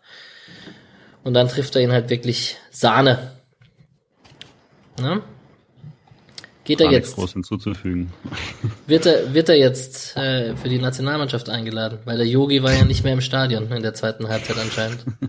Ja. Also dieses Tor ist ästhetisch schon wahnsinnig schön. Das ist ähm, Fährmann fliegt wunderbar vorbei, hat keine Chance mehr und äh, es ist halt echt eine Entfernung einfach. Ne? Auch mit links ins rechte Eck mh, hm, sieht man nicht so häufig weiß nicht, Distanzschüsse ohnehin von Freiburg. Und der erste war halt immerhin noch so aus 17, 18 Meter, aber dass einer wirklich von da abzieht, ich weiß nicht, Waldschmidt vielleicht? Kulibali. Hab ich auch. ich musste an Sorg denken, dass der hat ein, zwei äh, Schüsse, auch als Linksverteidiger, glaube ich. Gegen ja. Gladbach mal. Gott. ähm, ja, aber war super. Davor muss man halt sagen, dass ähm, da Schalke dann doch ein bisschen besser ins Spiel gefunden hat, waren so zwischen der 60. und 70. die zehn Minuten, bei denen ich das Gefühl hatte, okay, jetzt zieht sich Freiburg mal ein bisschen zurück und hat nicht mehr so ganz krass den Zugriff. War aber auch egal. Ähm, ja, und dann eben Schalay, was ich eigentlich noch krass fand, als die äh, Statistiken rausgesucht habe, eigentlich wollte ich euch fragen, aber ich habe es jetzt im Blog schon geschrieben, dass der hat nur 13 Pässe gespielt über die oder 13 angekommene Pässe. Das ist schon komisch einfach. Also, ja, wenn da im Prinzip zwei Pässe schon zu zwei Toren führen. Bei Höhler hat auch noch 14, glaube ich, wenn ich das vorhin richtig gesehen habe. Also ähm, die Außenstürmer sind dann halt häufig ins Tripling. Ja, ja haben also, sie auch nicht äh, gewonnen. Also tatsächlich, äh, Höhler hatte 17 Pässe, die angekommen oh, sind. Bei Dimirovic war es halt noch krasser. Gut, ist halt dann natürlich auch in der Mitte, aber trotzdem, da waren es 13 Pässe, die er versucht hat, sieben, die angekommen sind. Das ist schon über, über äh, die Spieldauer schon extrem zeigt dann aber klar auch die Rolle, die da in dem Fall war sehr klar, dass, dass äh, wenn quasi der Ball da vorne ist, wird es versucht, äh, risikoreich äh, dann quasi zu machen. Aber er hatte auch nicht so viele Klatschsituationen, wo du dir eine hohe Prozentwahrscheinlichkeit hast, dass der Ball ankommt. Äh, das war dann nicht so ganz das Spiel von ihm, sondern er hat viel versucht, dieses Weiterleiten, was er ja auch sehr gerne macht und sehr gut macht. Ähm, aber generell bei den allen drei vorne waren das jetzt keine hohen Passzahlen auf jeden Fall. Da hatte Höhler noch die höchsten. Aber das ist schon auch wichtig nochmal herauszustellen, oder ich muss es auch nochmal so richtig in meinen Kopf bekommen, dass Freiburg aktuell wieder dahin tendiert, im letzten Drittel wahnsinnig tororientiert zu spielen und dann ja, einfach auch äh, nicht, nicht viel Ballbesitz dort hat, auch wenn man insgesamt viel, ähm, viel Spielanteile hatte. War es jetzt ein Viererwechsel nach dem 14-0 oder war es ein Dreierwechsel und Kübler kam kurz nach, kurz danach für Schmid? Ja, Zweiteres. Ja, mein äh, Vater hat mich noch angeschrieben per WhatsApp so, oh Gott, haben wir, weil Sky von Viererwechsel geschrieben hat, und dann kam noch Kübler und dann er so, oh Gott, haben wir jetzt einmal zu viel gewechselt. ja. Weil er, ja, da kam so richtig Panik durch die Nachricht durch, wir würden das jetzt 3-0 verlieren am grünen Tisch. ähm, aber nee, war ein Dreierwechsel und dann noch Kübler. Ja, aber es war ja schon, also es war ja schon ein bisschen abstrus, ne? Dass, also der Schiedsrichter gemeint hat, nein, das dürft ihr nicht, ihr müsst jetzt drei schicken, dann muss einer raus quasi und also da musste einer wieder raus, weil das geplant war ein Viererwechsel und nur der Schiedsrichter hat es verhindert sozusagen, weil er meinte, das darf man nicht. Ich habe das danach aber nicht gefunden und äh, Ecki Häuser, glaube ich, war es, der da, ich weiß gar nicht mehr, wer am Spielfeld war, Was, das darf auch gesagt, nicht? Genau, das war die Info vom Schiedsrichter anscheinend. Ah. Und er, aber Sky meinte, nein, nein, das sei eine Empfehlung, aber es gibt keinerlei Regel dagegen. Und äh, so habe ich das auch verstanden, als ich es mir durchgelesen habe. Ähm, dementsprechend so ein bisschen seltsam. Ich habe sofort so ganz alte Flashbacks an Kaiserslautern bekommen, die äh, den berühmten Wechselfehler gemacht haben mit dem dritten äh, Ausländer, was damals, glaube ich, noch. Mhm. Oder nicht EU-Spieler, ich bin mir nicht mehr sicher. Und aber ja, also im Spiel ist mir gar nicht so richtig aufgefallen, deswegen ganz froh, dass ich das nicht mitbekommen habe. Ich bin mir auch nicht sicher, ob Streich da alles richtig verstanden hatte oder ob das eben diese, also dieses, ob es eine Empfehlung oder ob es nicht darf, ist, kann man, glaube ich, in, während eines Spiels schnell mal missverstehen. Wenn der Schiri sagt, sicher vier, eigentlich soll es nur drei hm, auf einmal ja, und dann denkt Streich, ach scheiße, ich darf nur drei, hä, warum? Ich dachte, es sind vier, ach egal, ich wechsle jetzt nur drei und so kann ja sowas schnell zustande kommen, denke ich mal. These, die Tafeln, die hochgehalten werden können, maximal drei Sachen gleichzeitig, äh, kann man maximal drei Wechsel gleichzeitig eingeben. Das kann schon sein. Ich meine, das sind nicht die digitalsten alle Geräte, nicht wahr? Bam. Am Ende ist es so. Auch eine Frage für Colinas Erben. Naja. Jeong, Petersen, Kwon und Kübler kamen jetzt, egal ob es drei oder vier Wechsel waren, für Schalay, Demirovic, Höhler und Schmid. Urbo hat mir geschrieben, er weiß nicht, ob es an Schalke lag, aber Petersen hatte mal wieder einen kleinen Faktor, also Ballgewinne, war ein bisschen sichtbarer, hatte in der mh, 88. Minute noch einen Kopfball nach dem Freistoß von Günther. Also war auf jeden Fall präsenter als zuletzt, als er irgendwie reinkam und so. Das äh, könnte natürlich auch an Schalke liegen. Und eine Sache muss man noch erwähnen, in der 85. Minute Kolasinac auf Huntela, Hüntela und Müller mit dem Signature Move, ne? Also dieses Flanke von der anderen Seite, sich ganz schnell in die andere Seite fliegen und so breit wie möglich machen. Das kann er anscheinend. Er macht halt vor allen Dingen ähm, super viel vom Tor zu. Also er, er rutscht so gefühlt so flach auf den Knien rüber, macht äh, unten den flachen Schuss zu, bleibt trotzdem oben groß und so. Und das ist jetzt halt zum dritten oder vierten Mal passiert. Also gegen, gegen Wehrhorst auf jeden Fall kann ich mich erinnern. Ich weiß aber es waren auf jeden Fall noch eine Aktion. Also das ist dann irgendwann kein Zufall mehr, sondern einfach äh, eine Situation, die er ganz gut löst. Ja, ich nehme kurz vorweg.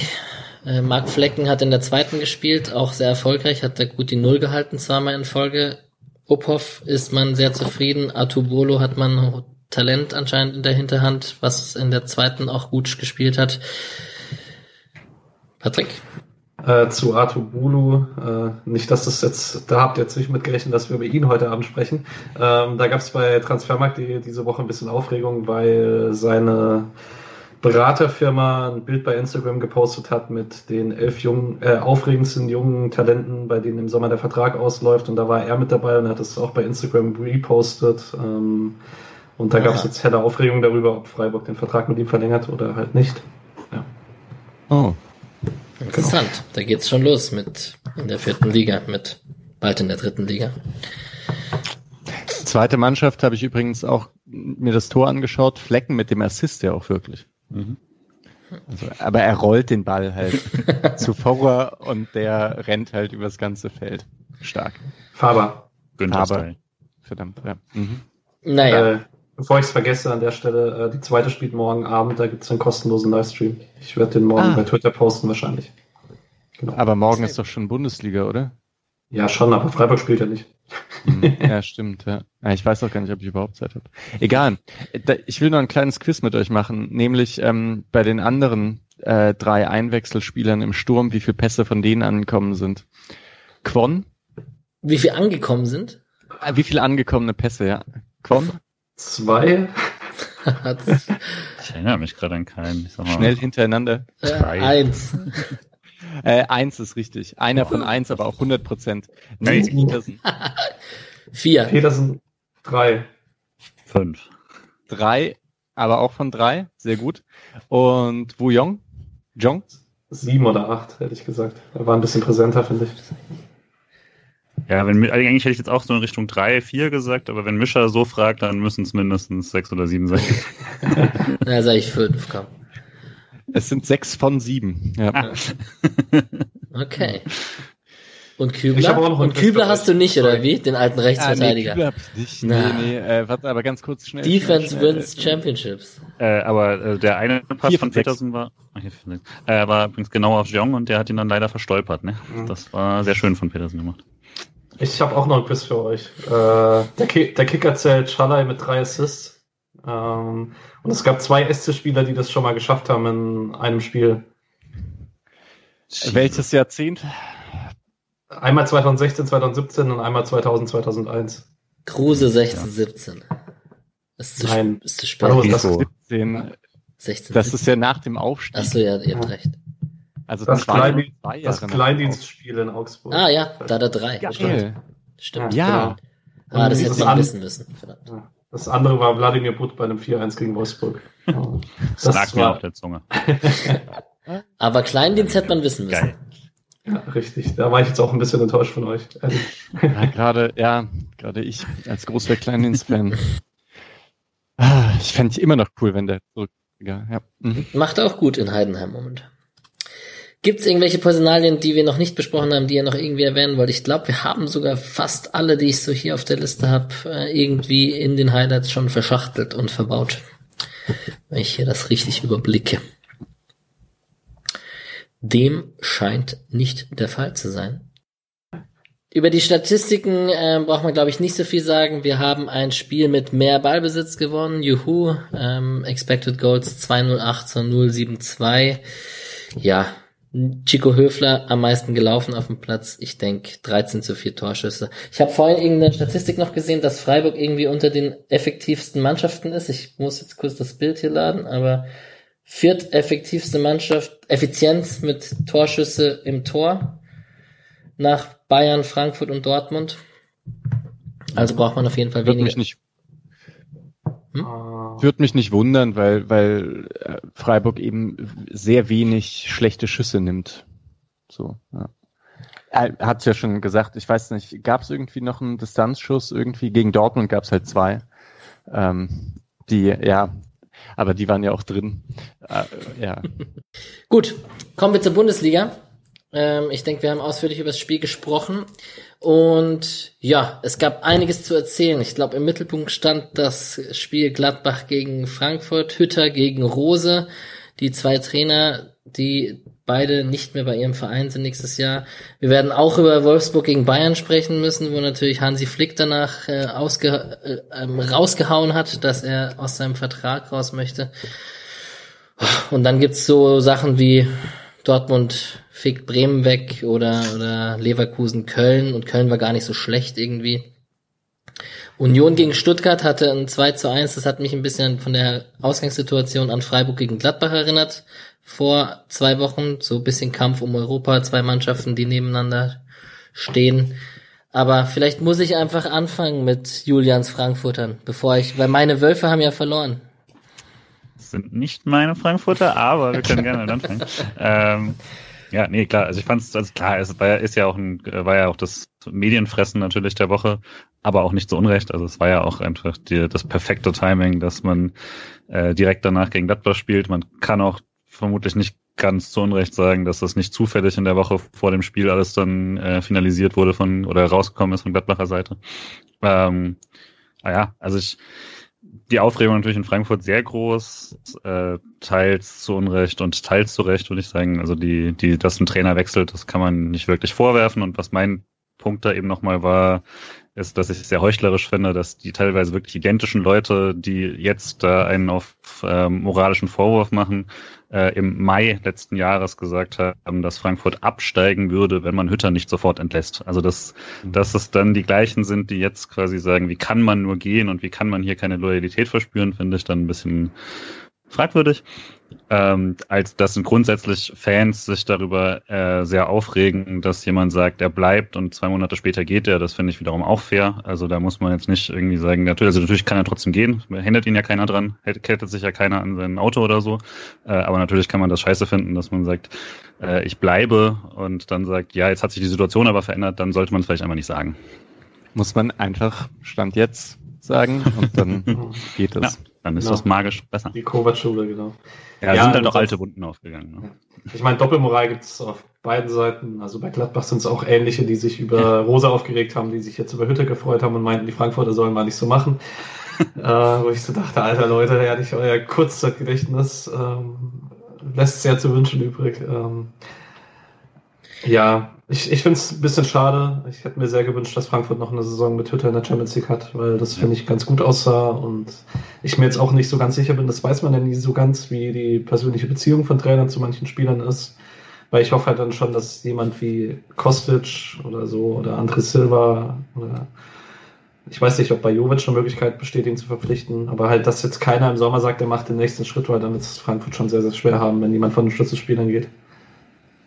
Sie können halt Champions League spielen, das ist schon krass. Und es gibt ja da dann doch ein paar, ich weiß nicht, wie es bei Silva aussieht, aber ich meine, Kostic ist jetzt echt äh, eine Zeit lang bei Frankfurt gewesen und da könnte ich mir vorstellen, dass der Bock hat, jetzt das Champions League-Jahr noch mitzunehmen. Ich sag, sie verbauern es noch. Ah, das ist natürlich auch noch eine Option. halt nur noch vier Punkte jetzt nach dem Auf Jahr. Dortmund. Aber Dortmund hat so ein krasses Restprogramm. Mhm.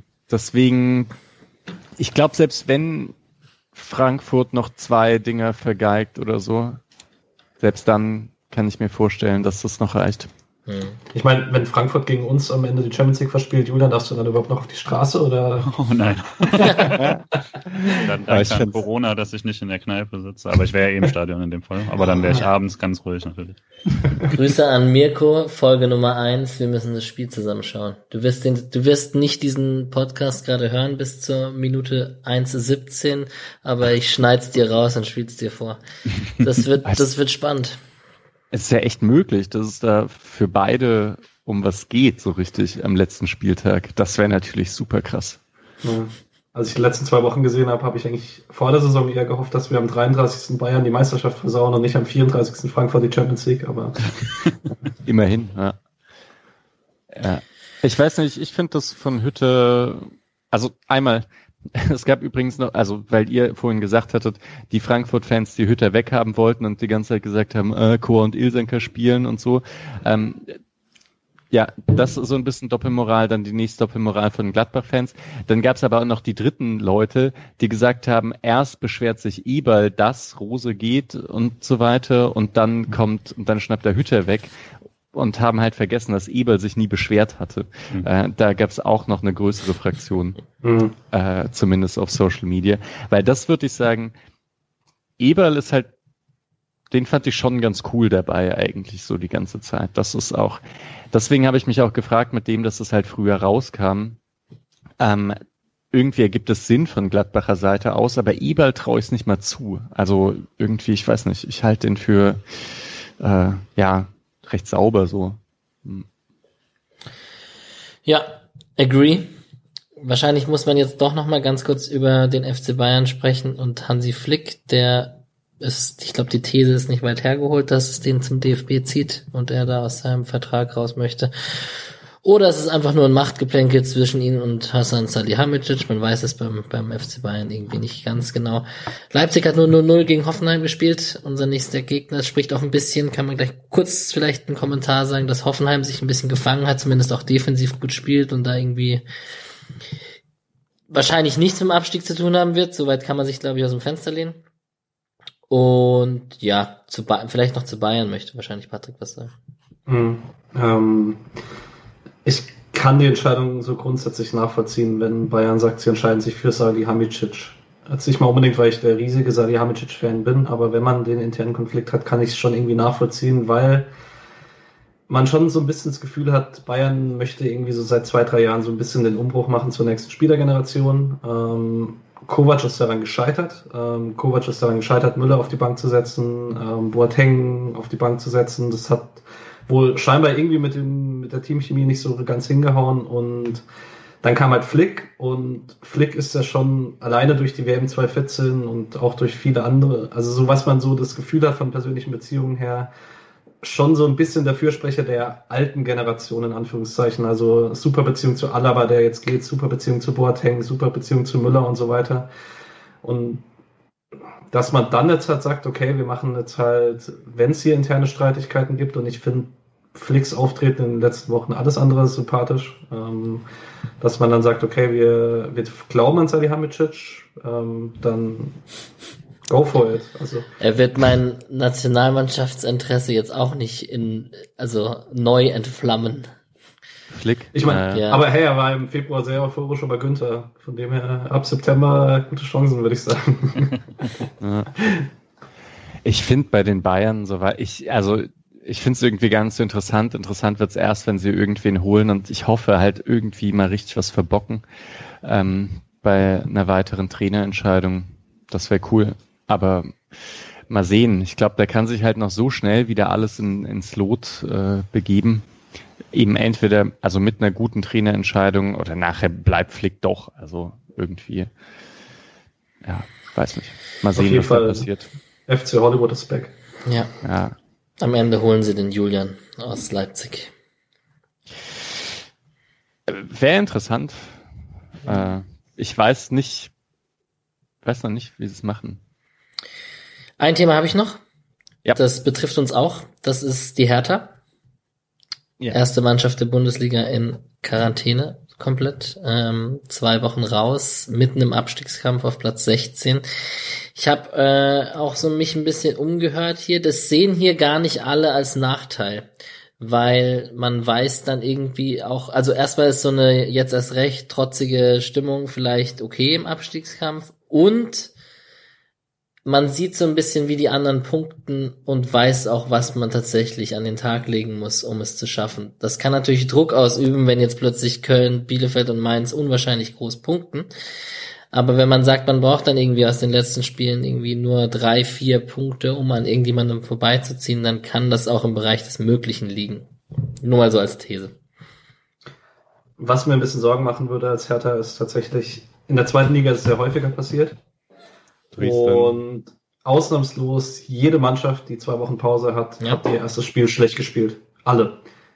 Die hatten entweder Probleme mit den englischen Wochen dann, spätestens dann kam das Problem, oder halt das erste Spiel jetzt auch. Fürth hatte jetzt Pause, die erste Halbzeit in Darmstadt in Sand gesetzt, dann sind sie irgendwie ins Rollen gekommen und hätten das Spiel eigentlich noch gewinnen müssen, aber Probleme gehabt. Und sonst eigentlich, also soweit ich mich erinnern kann, alle Mannschaften, die aus Quarantäne kamen, erstes Spiel verloren. Und das wird mir schon Sorgen machen, weil ich glaube halt einfach, man überschätzt sehr schnell dann äh, so einen mentalen Aspekt bei sowas. Ähm, weil, also letztlich gibt es wenig Motivationsschübe, die du brauchen solltest, wenn du sechs Spiele vor der zweiten Liga stehst. A, aber gut, das traut dich dieser Mannschaft durchaus zu, dass er das trotzdem hat.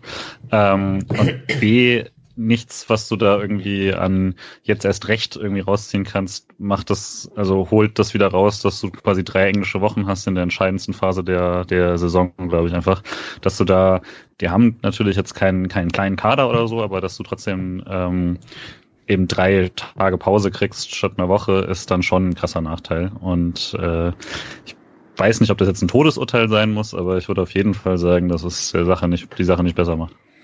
Ja. Kommt noch drauf an, wie es mit den Gegnern aussieht, ob es bei denen noch so richtig um was geht oder nicht, je nachdem, wann das, das terminiert wird. Das kann irgendwie wieder auch ein ganz fieser Vorteil werden, wo sie dann, also wo man sich dann wieder fragt, ob es jetzt ein Vor- oder Nachteil war. Ich glaube auch, es ist eher hart. Ähm, so, weil die, also, weil sie jetzt halt auch ausgerechnet während einer englischen Woche in Quarantäne sind. Also das ist halt richtig bitter auch. Äh, ja, und ich weiß nicht, also wer das letztes Jahr mit Dresden verfolgt hat, das war halt schon richtig, richtig bitter, fand ich. Ich fand es auch so, äh, dieser Spieler, der da, der so, äh, ja, weint aggressiv irgendwie diesen Sky-Moderator äh, anbrüllt, wo ich auch echt dachte, jetzt macht diese Kamera aus. Es ist ganz unangenehm, das mit anzuschauen. Mhm. Ähm, der dann aber auch reinschrie, bei Bayern hätten sie es nicht gemacht, ihr macht es halt nur, weil wir Dresden sind und der da irgendwie auch einen Punkt hatte, ne? Chris Löwe war es. Und äh, noch kurz zur Ergänzung, wenn es bei Mannschaften um was geht, Dresden wurde halt letztes Jahr in der Rückrunde vor allen Dingen dann von den Mannschaften abgeschossen, bei denen es um nichts mehr ging. Mhm. Das war sehr krass. Ja, ja, wenn man muss und aber müde Beine hat und so, ja. man kann sich richtig vorstellen, wie frustrierend das dann wird, während die anderen so ein bisschen noch kicken und denken, cool, schießen jetzt einen Big City Club runter. Hätte ich auch Bock drauf. Also, wenn ich Bundesligaspieler wäre. Ja, ich weiß gar nicht, wie es jetzt, wie das verschachtelt wird. Das wird wahrscheinlich noch niemand so ganz genau wissen, aber es ist jetzt Mainz, Freiburg und Schalke auf härter Sicht, das verlegt wird. Dann hat man nur noch Bielefeld, Köln und Hoffenheim und logischerweise müssen die Spiele Mainz, Freiburg und Schalke da irgendwie noch reingemodelt werden. Ähm, das wird sicherlich hart. Äh, Mainz, Bielefeld, Köln sind sicherlich Mannschaften, die da noch irgendwie mit drin stecken werden. Und wir können da auch noch eine eine Rolle mit drin spielen mit unserem Restprogramm und dem Abstiegskampf. Also das wird schon noch spannend. Ja, ansonsten, ich fand es interessant, dass Hector in der, in der Kicker-Woche des Spiels war, obwohl sie 3-0 verloren haben. Das muss man auch erstmal schaffen. Also fand, fand ich irgendwie, spricht auch für das Spiel und dass Leverkusen da 3-0 gewinnt. Armer Friedhelm Funkel. Ich, ich möchte aber von, von vorn ein bisschen widersprechen, weil du meintest, Köln war nicht so schlecht. Ich würde eher sagen, Leverkusen war auch nicht so gut. Also ich fand das jetzt nichts. Ja, also Hector, Hector war gut. Hector ist auch einfach ein guter Spieler, aber habe jetzt nichts von Köln gesehen, wo ich mir denken würde, oh, das äh, ist jetzt die krasse Trendwelle. Für ihre Verhältnisse. Habe ich natürlich hm. vergessen. Ich bin gespannt. Sportclub spielt ja bald gegen Köln oder müsste bald gegen Köln spielen. Wie es dann aussieht, weil ich gerade, ich kann es auch sehr schlecht einschätzen, wie gut Köln aktuell ist. Ich glaube jetzt nicht, dass Funkel irgendwie noch mal ein bisschen was äh, da groß reißen kann. Ich glaube, der setzt jetzt halt wieder größtenteils auf ältere Spieler, wenn ich das richtig gesehen habe, dass so Katterbach und so weiter eher von der Bank kommen. Äh, kann man machen irgendwie, ja.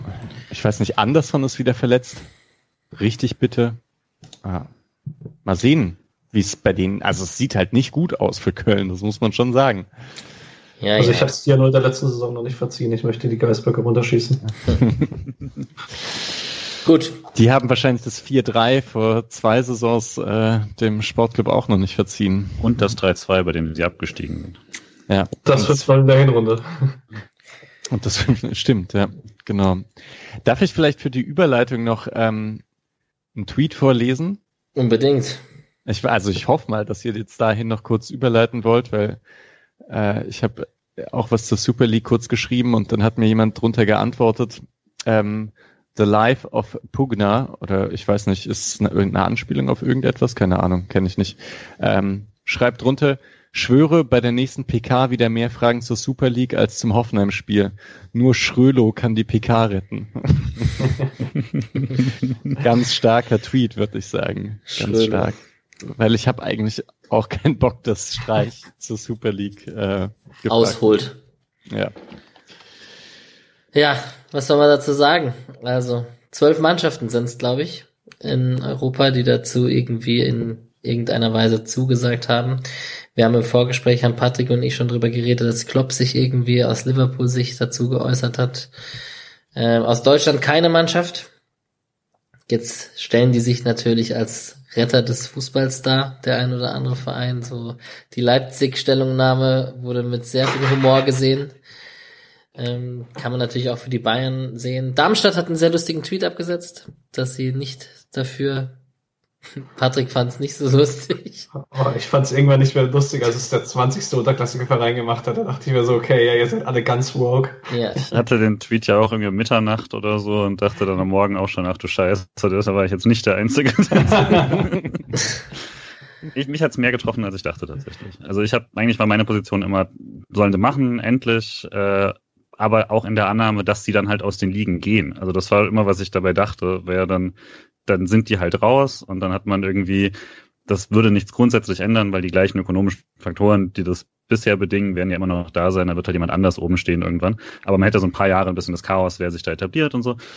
Dass es jetzt tatsächlich so ist, dass sie einfach ihren eigenen Wettbewerb machen und das komplette Geld darunter aufteilen, aber dann am Wochenende immer noch äh, irgendwie zu Atalanta fahren oder sonst wohin, das finde ich dann halt einfach, das hat mich dann doch nochmal richtig abgefuckt und man muss da, glaube ich, gar nicht jetzt zu groß irgendwie äh, eine Rede halten zu irgendwie dem, die Idee von europäischem Fußball oder so, weil die ist nicht heute und nicht gestern gestorben, wenn es die gab, sondern die ist dann vor langem kaputt gemacht worden.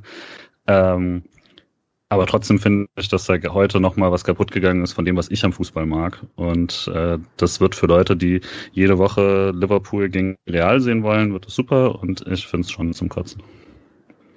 Hm, also, ich bin noch ein bisschen drin in der englischen Fußballbubble und da sind die Reaktionen noch mal ein bisschen krasser. Mhm. Da ist, also, den Satz, den ich heute gelesen habe oder gehört habe, eher vielmehr, äh, war, uh, I know that football is about money, but there's a line to that. Und irgendwie, ich weiß, diese, die Linie ist eigentlich schon lange überschritten, aber gefühlt hat man die Linie jetzt einfach weggerissen. Also, ähm, der Basketball funktioniert mit einem ähnlichen System in Europa. Ähm, da gibt's auch die Euroleague, ähm, die so ein bisschen so läuft, dass es auch sehr, sehr viele Mannschaften gibt, die sich dafür nicht qualifizieren müssen, sondern die da fest drin sind und so. Und da wurde es aber geschaffen, weil der Basketball in Europa einfach tot war und keine finanziellen Mittel dahinter standen und so. Und das jetzt wirkt halt einfach nur nach Gier, nach Gier nach mehr, nach äh, vor allen Dingen von den Mannschaften, die durch die Pandemie eher am besten wegkommen ähm, und ähm, wahrscheinlich jetzt aber halt ein bisschen kleineres Stück vom Kuchen bekommen würden, wenn, äh, weil halt die Pandemie so insgesamt ein bisschen hittet, aber die halt am wenigsten davon betroffen worden wären und die ziehen sich jetzt nochmal raus aus diesem System. Das finde ich grauenvoll. Und halt einfach, dass wir im Fußball ein System haben, das ähm, ich meine, natürlich ist es super unwahrscheinlich, dass Trier in zehn Jahren Champions League spielt. Aber theoretisch könnten sie es. Also theoretisch könnten sie jetzt fünf Jahre in Folge, äh, also erst Oberliga, Regionalliga, Dritte Liga, Zweite Liga, Bundesliga gewinnen und werden dann Champions League Teilnehmer. Das wird niemals passieren, aber es gäbe die Möglichkeit dazu. Und dass man dieses System jetzt noch für einen Teil abschließt, finde ich persönlich zum Kotzen, weil so ein Teil von diesem Grundprinzip des Sports damit wegstirbt. Ähm, und vor allen Dingen, dass es dann noch passiert am gleichen Tag, an dem die UEFA eine Champions League Reform verabschiedet, die mich fast noch mehr abfuckt als die Super League an sich. Das ist doch auch einfach der Konflikt, oder? Wenn ich das verstanden habe. Nein? Also das ist ja schon so, dass eigentlich Teile der Reform waren eigentlich so argumentiert, dass man so die Vereine glücklich macht, die sich jetzt gespalten haben. Also eigentlich ist das, wurde das verkauft als ein, wir müssen das tun, damit es diese Super League nicht gibt. Äh, natürlich sind halt so Vereine wie Bayern und PSG immer noch drin und die Verbände selbst sind damit glücklicher, weil sie noch mehr TV-Gelder kriegen können und so. Aber das war jetzt nicht so, dass es, dass die, dass die Vereine raus sind, weil ihnen die Reform nicht gefallen hat, sondern im Gegenteil, dass sie ihnen quasi nicht weit genug gegangen ist, weil sie am Schluss nämlich immer noch nicht selber ihr Geld verwalten können. Ja, aber äh, ja, okay.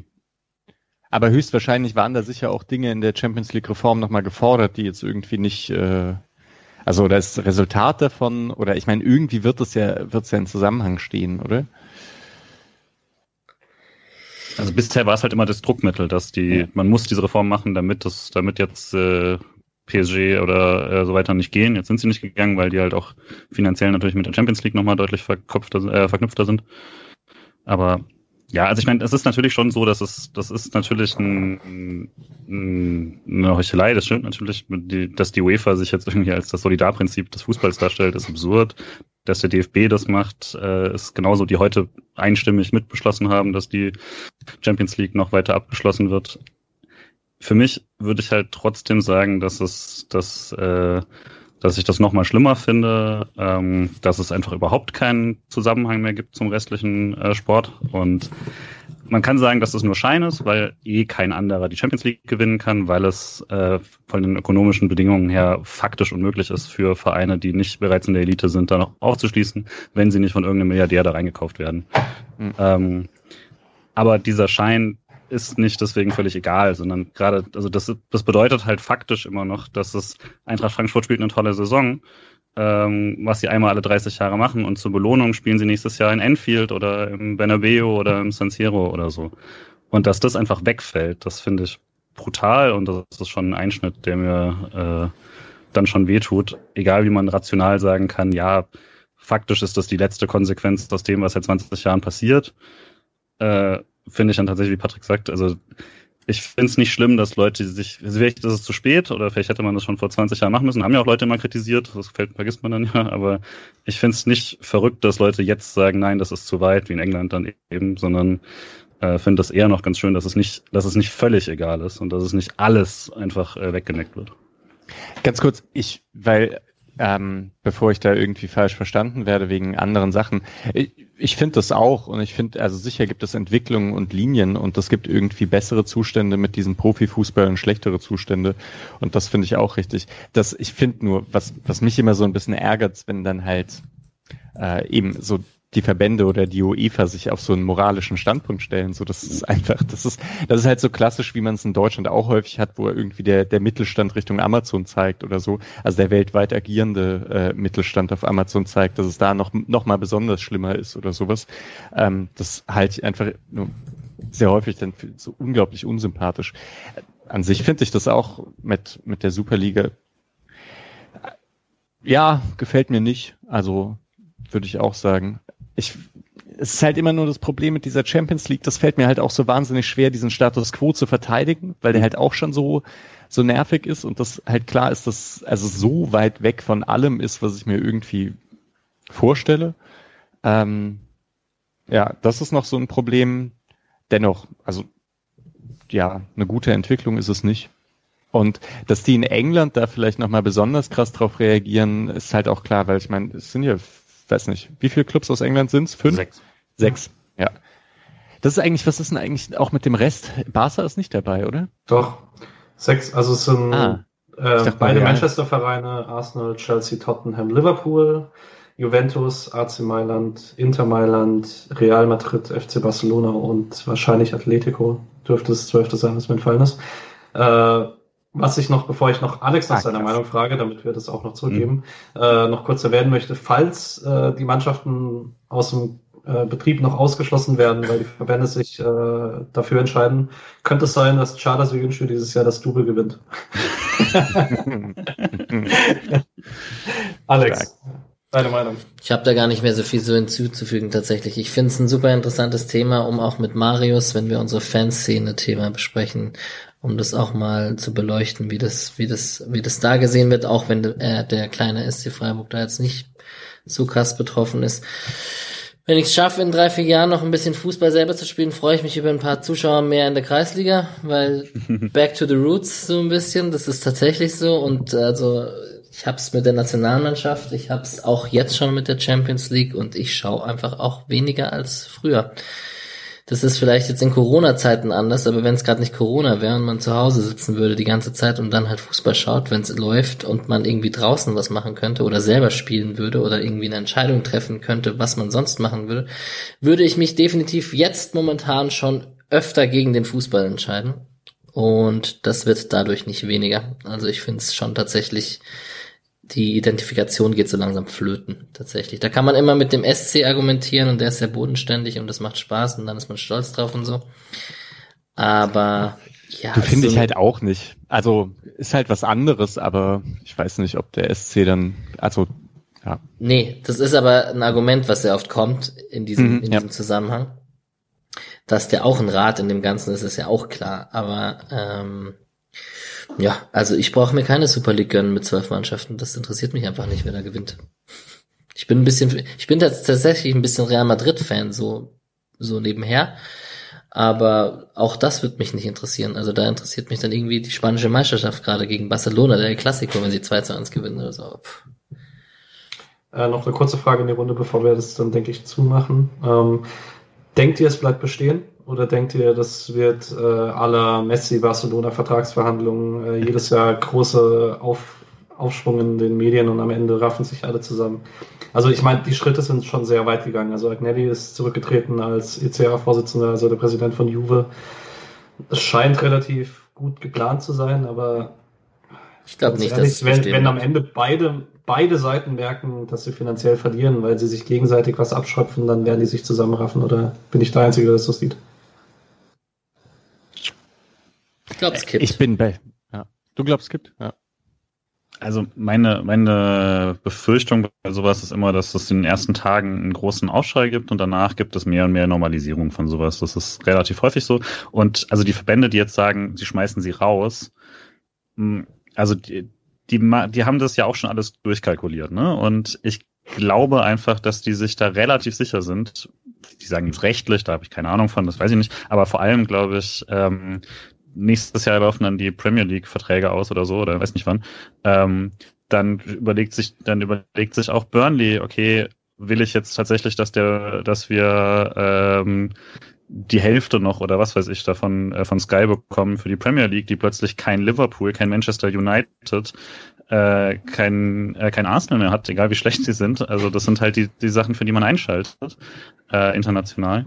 Und ich fürchte, dass dieses Druckmittel sehr stark sein wird. La Liga ohne, ohne äh, Real, Barca und Atletico. Also das wird keinen keinen internationalen Markt bekommen im gleichen Sinne. Und ich fürchte, genau darauf setzt man. Und das wäre dann das starke Druckmittel, um zu sagen, man schmeißt sie nicht raus. Und dann hat man aber kein anderes. Also es gibt keinen, also was soll man sagen? Also dann, also dieses, äh, dann dürfen die Spieler nicht bei der äh, WM machen, mitmachen, trifft vor allem die Spieler. Aber wenn die dann sagen, dafür zahlen wir das Vierfache und wir machen irgendein anderes Turnier mit euch oder so, dann sehe ich das auch nicht so ganz. Also ich weiß es wirklich nicht, das ist eine offene Situation, aber ich fürchte, man denkt sich ein bisschen zu leicht mit, dann sagen die halt, ihr dürft nicht mehr mitspielen, weil ich glaube, das ökonomische Druckmittel unterschätzt man da. Es gibt halt noch Unterschiede, dass man in der Liga ja irgendwie, ähm, ich glaube, da gibt es noch eine Zentralvermarktung, aber die ist so krass äh, Richtung Real und Barca ähm, ausgelegt, dass es also sicher immer noch eine krasse Einbuße für La Liga wäre, wenn, wenn man äh, Real, Barca und Atletico rausschmeißen würde. Aber vielleicht sind die eh schon so angepisst, dass sie sagen, wir haben euch eh immer 70 Prozent gegeben. Äh, und ich glaube, dass auch das ist wahrscheinlich nicht so übertrieben, wenn ich das sage, auch wenn ich die Zahlen nicht im Kopf habe.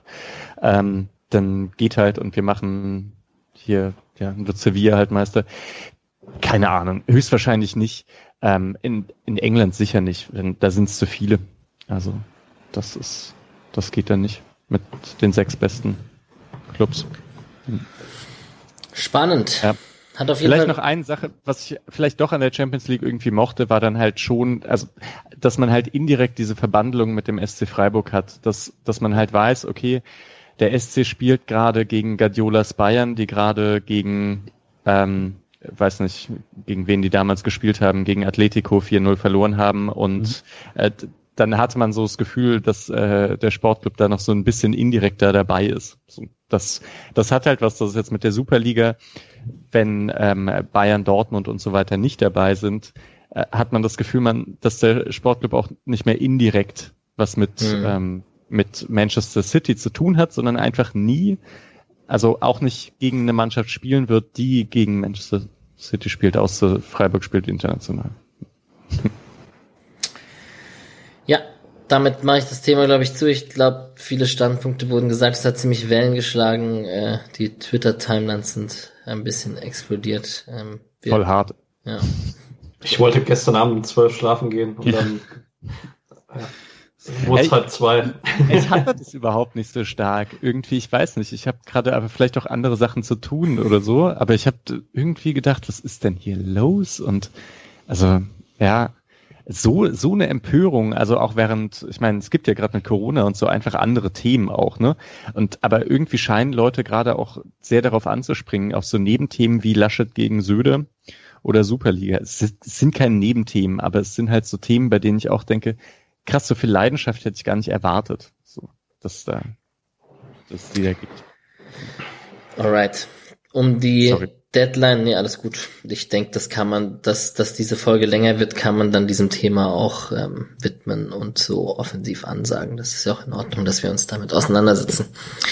Ich hack mal kurz den Rest runter, den es noch zu erwähnen gibt. Das ist äh, die ausgeliehenen Spieler. Wir haben Nico Schlotterbeck, der 2 zu 1 gegen Stuttgart gewonnen hat, 90 Minuten gespielt hat statistisch mal wieder der beste Union-Innenverteidiger ist. Und ja, wir haben vorhin schon drüber gesprochen, wenn der Günther mal den schnellen Nico noch hinter sich hat, das, das kann schon auch ganz nett werden. Okorochi 0 zu 0 in Braunschweig, logischerweise gegen Kammerbauers Braunschweig. Beide haben nicht gespielt, also keine Minute, auch nicht eingewechselt. Borello wurde beim 3 zu 0 in Osnabrück eingewechselt. Die haben gewonnen in der 72. Minute, wurde er eingewechselt. Statistiken anscheinend ziemlich schlecht, also 0 von 5 angekommene Flanken, 7 Ballverluste, 13 Ballberührungen, 5 angekommene Pässe. Wir haben vorhin verglichen mit den Spielern, die bei uns reinkamen. Ein bisschen später, da waren mehr angekommene Pässe dabei. Jeong unter anderem, Mischa. Genau. Äh, Marvin Pieringer, ähm, Würzburg war ganz gut in den letzten Wochen mit Siegen gegen Hannover und einem Punkt in Nürnberg. Aber mit Sieg gegen Hannover und einem Punkt in Nürnberg. Ähm, haben jetzt 14-0 bei St. Pauli verloren. Pieringer war zwar in der Startelf zweimal in diesen Spielen, ähm, wurde aber zur Halbzeit jetzt eingewechselt gegen Pauli und irgendwie so ganz effizient wie am Anfang der Zweitligasaison war er dann doch nicht mehr über die ganze Rückrunde. Wird spannend, wie es da weitergeht, wenn die absteigen und es sieht ja sehr nach einem Aufstieg der zweiten Mannschaft aus vielleicht. Mal gucken, wie das weitergeht. Luca Itter, 2 zu 2 in Darmstadt nicht gespielt. Florian Katt 0 zu 0 gegen Zwickau nicht gespielt. Und Amir Braschi durfte mal wieder ran. Ähm, 5 zu 0 gegen Genf. Als Rechtsverteidiger. Wohl, laut Statistik. Gesehen habe ich nichts. Patrick nickt. Gut, und über die zweite Mannschaft muss man, glaube ich, kurz dann doch nochmal einmal betonend sprechen. Die haben gegen Steinbach-Heiger 1 zu 0 gewonnen, äh, Torschütze Furrer in der 20. Minute. Die haben 1 zu 0 gegen den FK Pirmasens gewonnen, Torschütze Konrad Faber in der 68. Minute. Bei beiden Spielen stand Marc Flecken im Tor. Ähm, wie ihr gehört habt, zweimal 1 zu 0 gewonnen, also zweimal die Null gehalten scheint jetzt auch da nicht so schlecht zu spielen. Was man gehört hat, war ja wohl ganz gut. Und ähm, in den letzten sieben Spielen hat man nur zwei Gegentore kassiert, fünfmal zu null gespielt. Man führt mit acht Punkten Vorsprung die Regionalliga Südwest an. Ich glaube, da kann man fast schon davon sprechen, dass man das wohl packen wird. Beziehungsweise es müsste viel passieren, dass man das nicht mehr packt. Würdet ihr euch so weit aus dem Fenster lehnen? Man spielt jetzt ähm, am Wochen, also morgen Bayern-Alzenau, die sind vorletzter, glaube ich, also 21. Ähm, und dann am Wochenende daheim gegen Ulm, was nochmal sehr, sehr schwierig wird, aber ansonsten sind es halt dann viele Mannschaften im unteren Bereich. Vergessen darf man nicht, sorry für die Unterbrechung, vergessen darf man nicht, dass es natürlich noch zehn Spiele sind. Ne? Das genau, es sind noch zehn Spiele. Ja. Ähm, aber es sind halt, also eigentliche Stolperfallen sind eigentlich nur noch Ulm, Stuttgart 2 und Elversberg. Der Rest ist eigentlich im unteren Bereich der Tabelle. Und dann ist halt die Frage, ob man, man hat die Spiele in der Hinrunde meist relativ souverän gewonnen, weil man auch echt ordentlich spielerische Klasse offensiv hat, muss man einfach sagen. Und auch einen relativ großen Kader, der das äh, ganz gut abfangen kann, dass es viele englische Wochen gibt. Aber man muss die Spiele halt erstmal gewinnen. Es sind zehn Spiele noch und ähm, ja. Ist halt Regionalliga mit jungen Spielern, äh, da äh, ja, also kann halt immer irgendwie was einbrechen, hat man auch das Gefühl. Noch mal eher als jetzt bei Bayern, wenn es irgendwie zehn Spiele und acht Punkte sind, da denkt man, okay, die spielen das halt runter. So. Ja. Genau, das wird auf jeden Fall sehr spannend. Jetzt haben wir gerade über die Super League geredet und in nächsten, nächstes Jahr können wir vielleicht Drittliga-Fußball vom SC Freiburg schauen gegen, keine Ahnung, Kaiserslautern oder Magdeburg, wenn die, wenn die es schaffen. genau. Spannend. Und äh, die, die Bayern-Zweite ist ja auch im Abstiegskampf. Vielleicht ist man dann die einzige Mannschaft im deutschen Profifußball mit einer zweiten Mannschaft in der dritten Liga. Kann man jetzt halten davon, was man möchte, aber ist trotzdem erstmal ein Statement an sich. Dortmund, oder? Nee, mhm. Dortmund ist auch in der Regionalliga West. Aber Dortmund spielt auch um den Aufstieg, das muss man sagen. Genau, ich dachte hier, ja, die haben neun Punkte Vorsprung. Ja. Aber ein Spiel mehr als Essen. Ja. ja. Ja, wenn man sieht, was Steffen Tigges so die letzten Wochen in Profis macht oder dann Ansgar Knauf und so, wenn man dann denkt, die haben so die ganze Saison in der zweiten gespielt, das ist schon ja. ordentlich Qualität. Das stimmt, ja. Das ist ja krass. Ja, das wird auf jeden Fall spannend. Da kann man natürlich viele Fragen stellen. Wahrscheinlich gibt's eine Sonderfolge. Morgen kann man sich das Spiel mal live anschauen. Vielleicht gibt's irgendwann nach der Saison, macht man sicherlich auch mal eine Sonderfolge der zweiten Mannschaft. Das ist sicherlich, ähm, haben sie sich verdient ähm, wie man das, wenn man aufsteigt, finanziell macht, mit den ganzen Auswärtsspielen deutschlandweit und in welchem Stadion man spielt und so weiter und so fort. Da gibt's natürlich eine ganze Stange an Herausforderungen. Aber ähm, es wird nicht langweilig um den SC. Die Frauen haben 3 zu 2 gegen die Wölfe, meine Wölfinnen aus Wolfsburg verloren. Ähm, Tore durch Kajikci und Minge, aber 3 zu 2 verloren.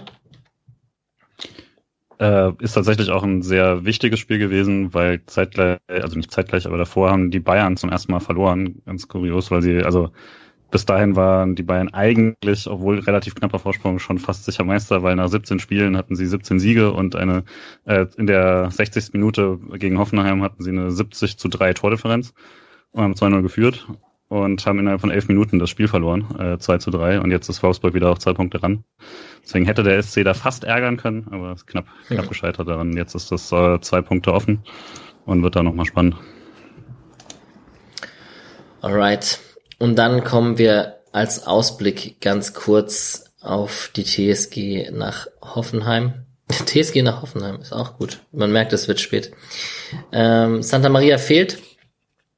Keitel haben wir schon angesprochen, dass das höchstwahrscheinlich der Fall sein wird, dass er spielen wird. Und ja, ich brauche einen Ergebnistipp mit einer Begründung, würde ich mal sagen. 0-0.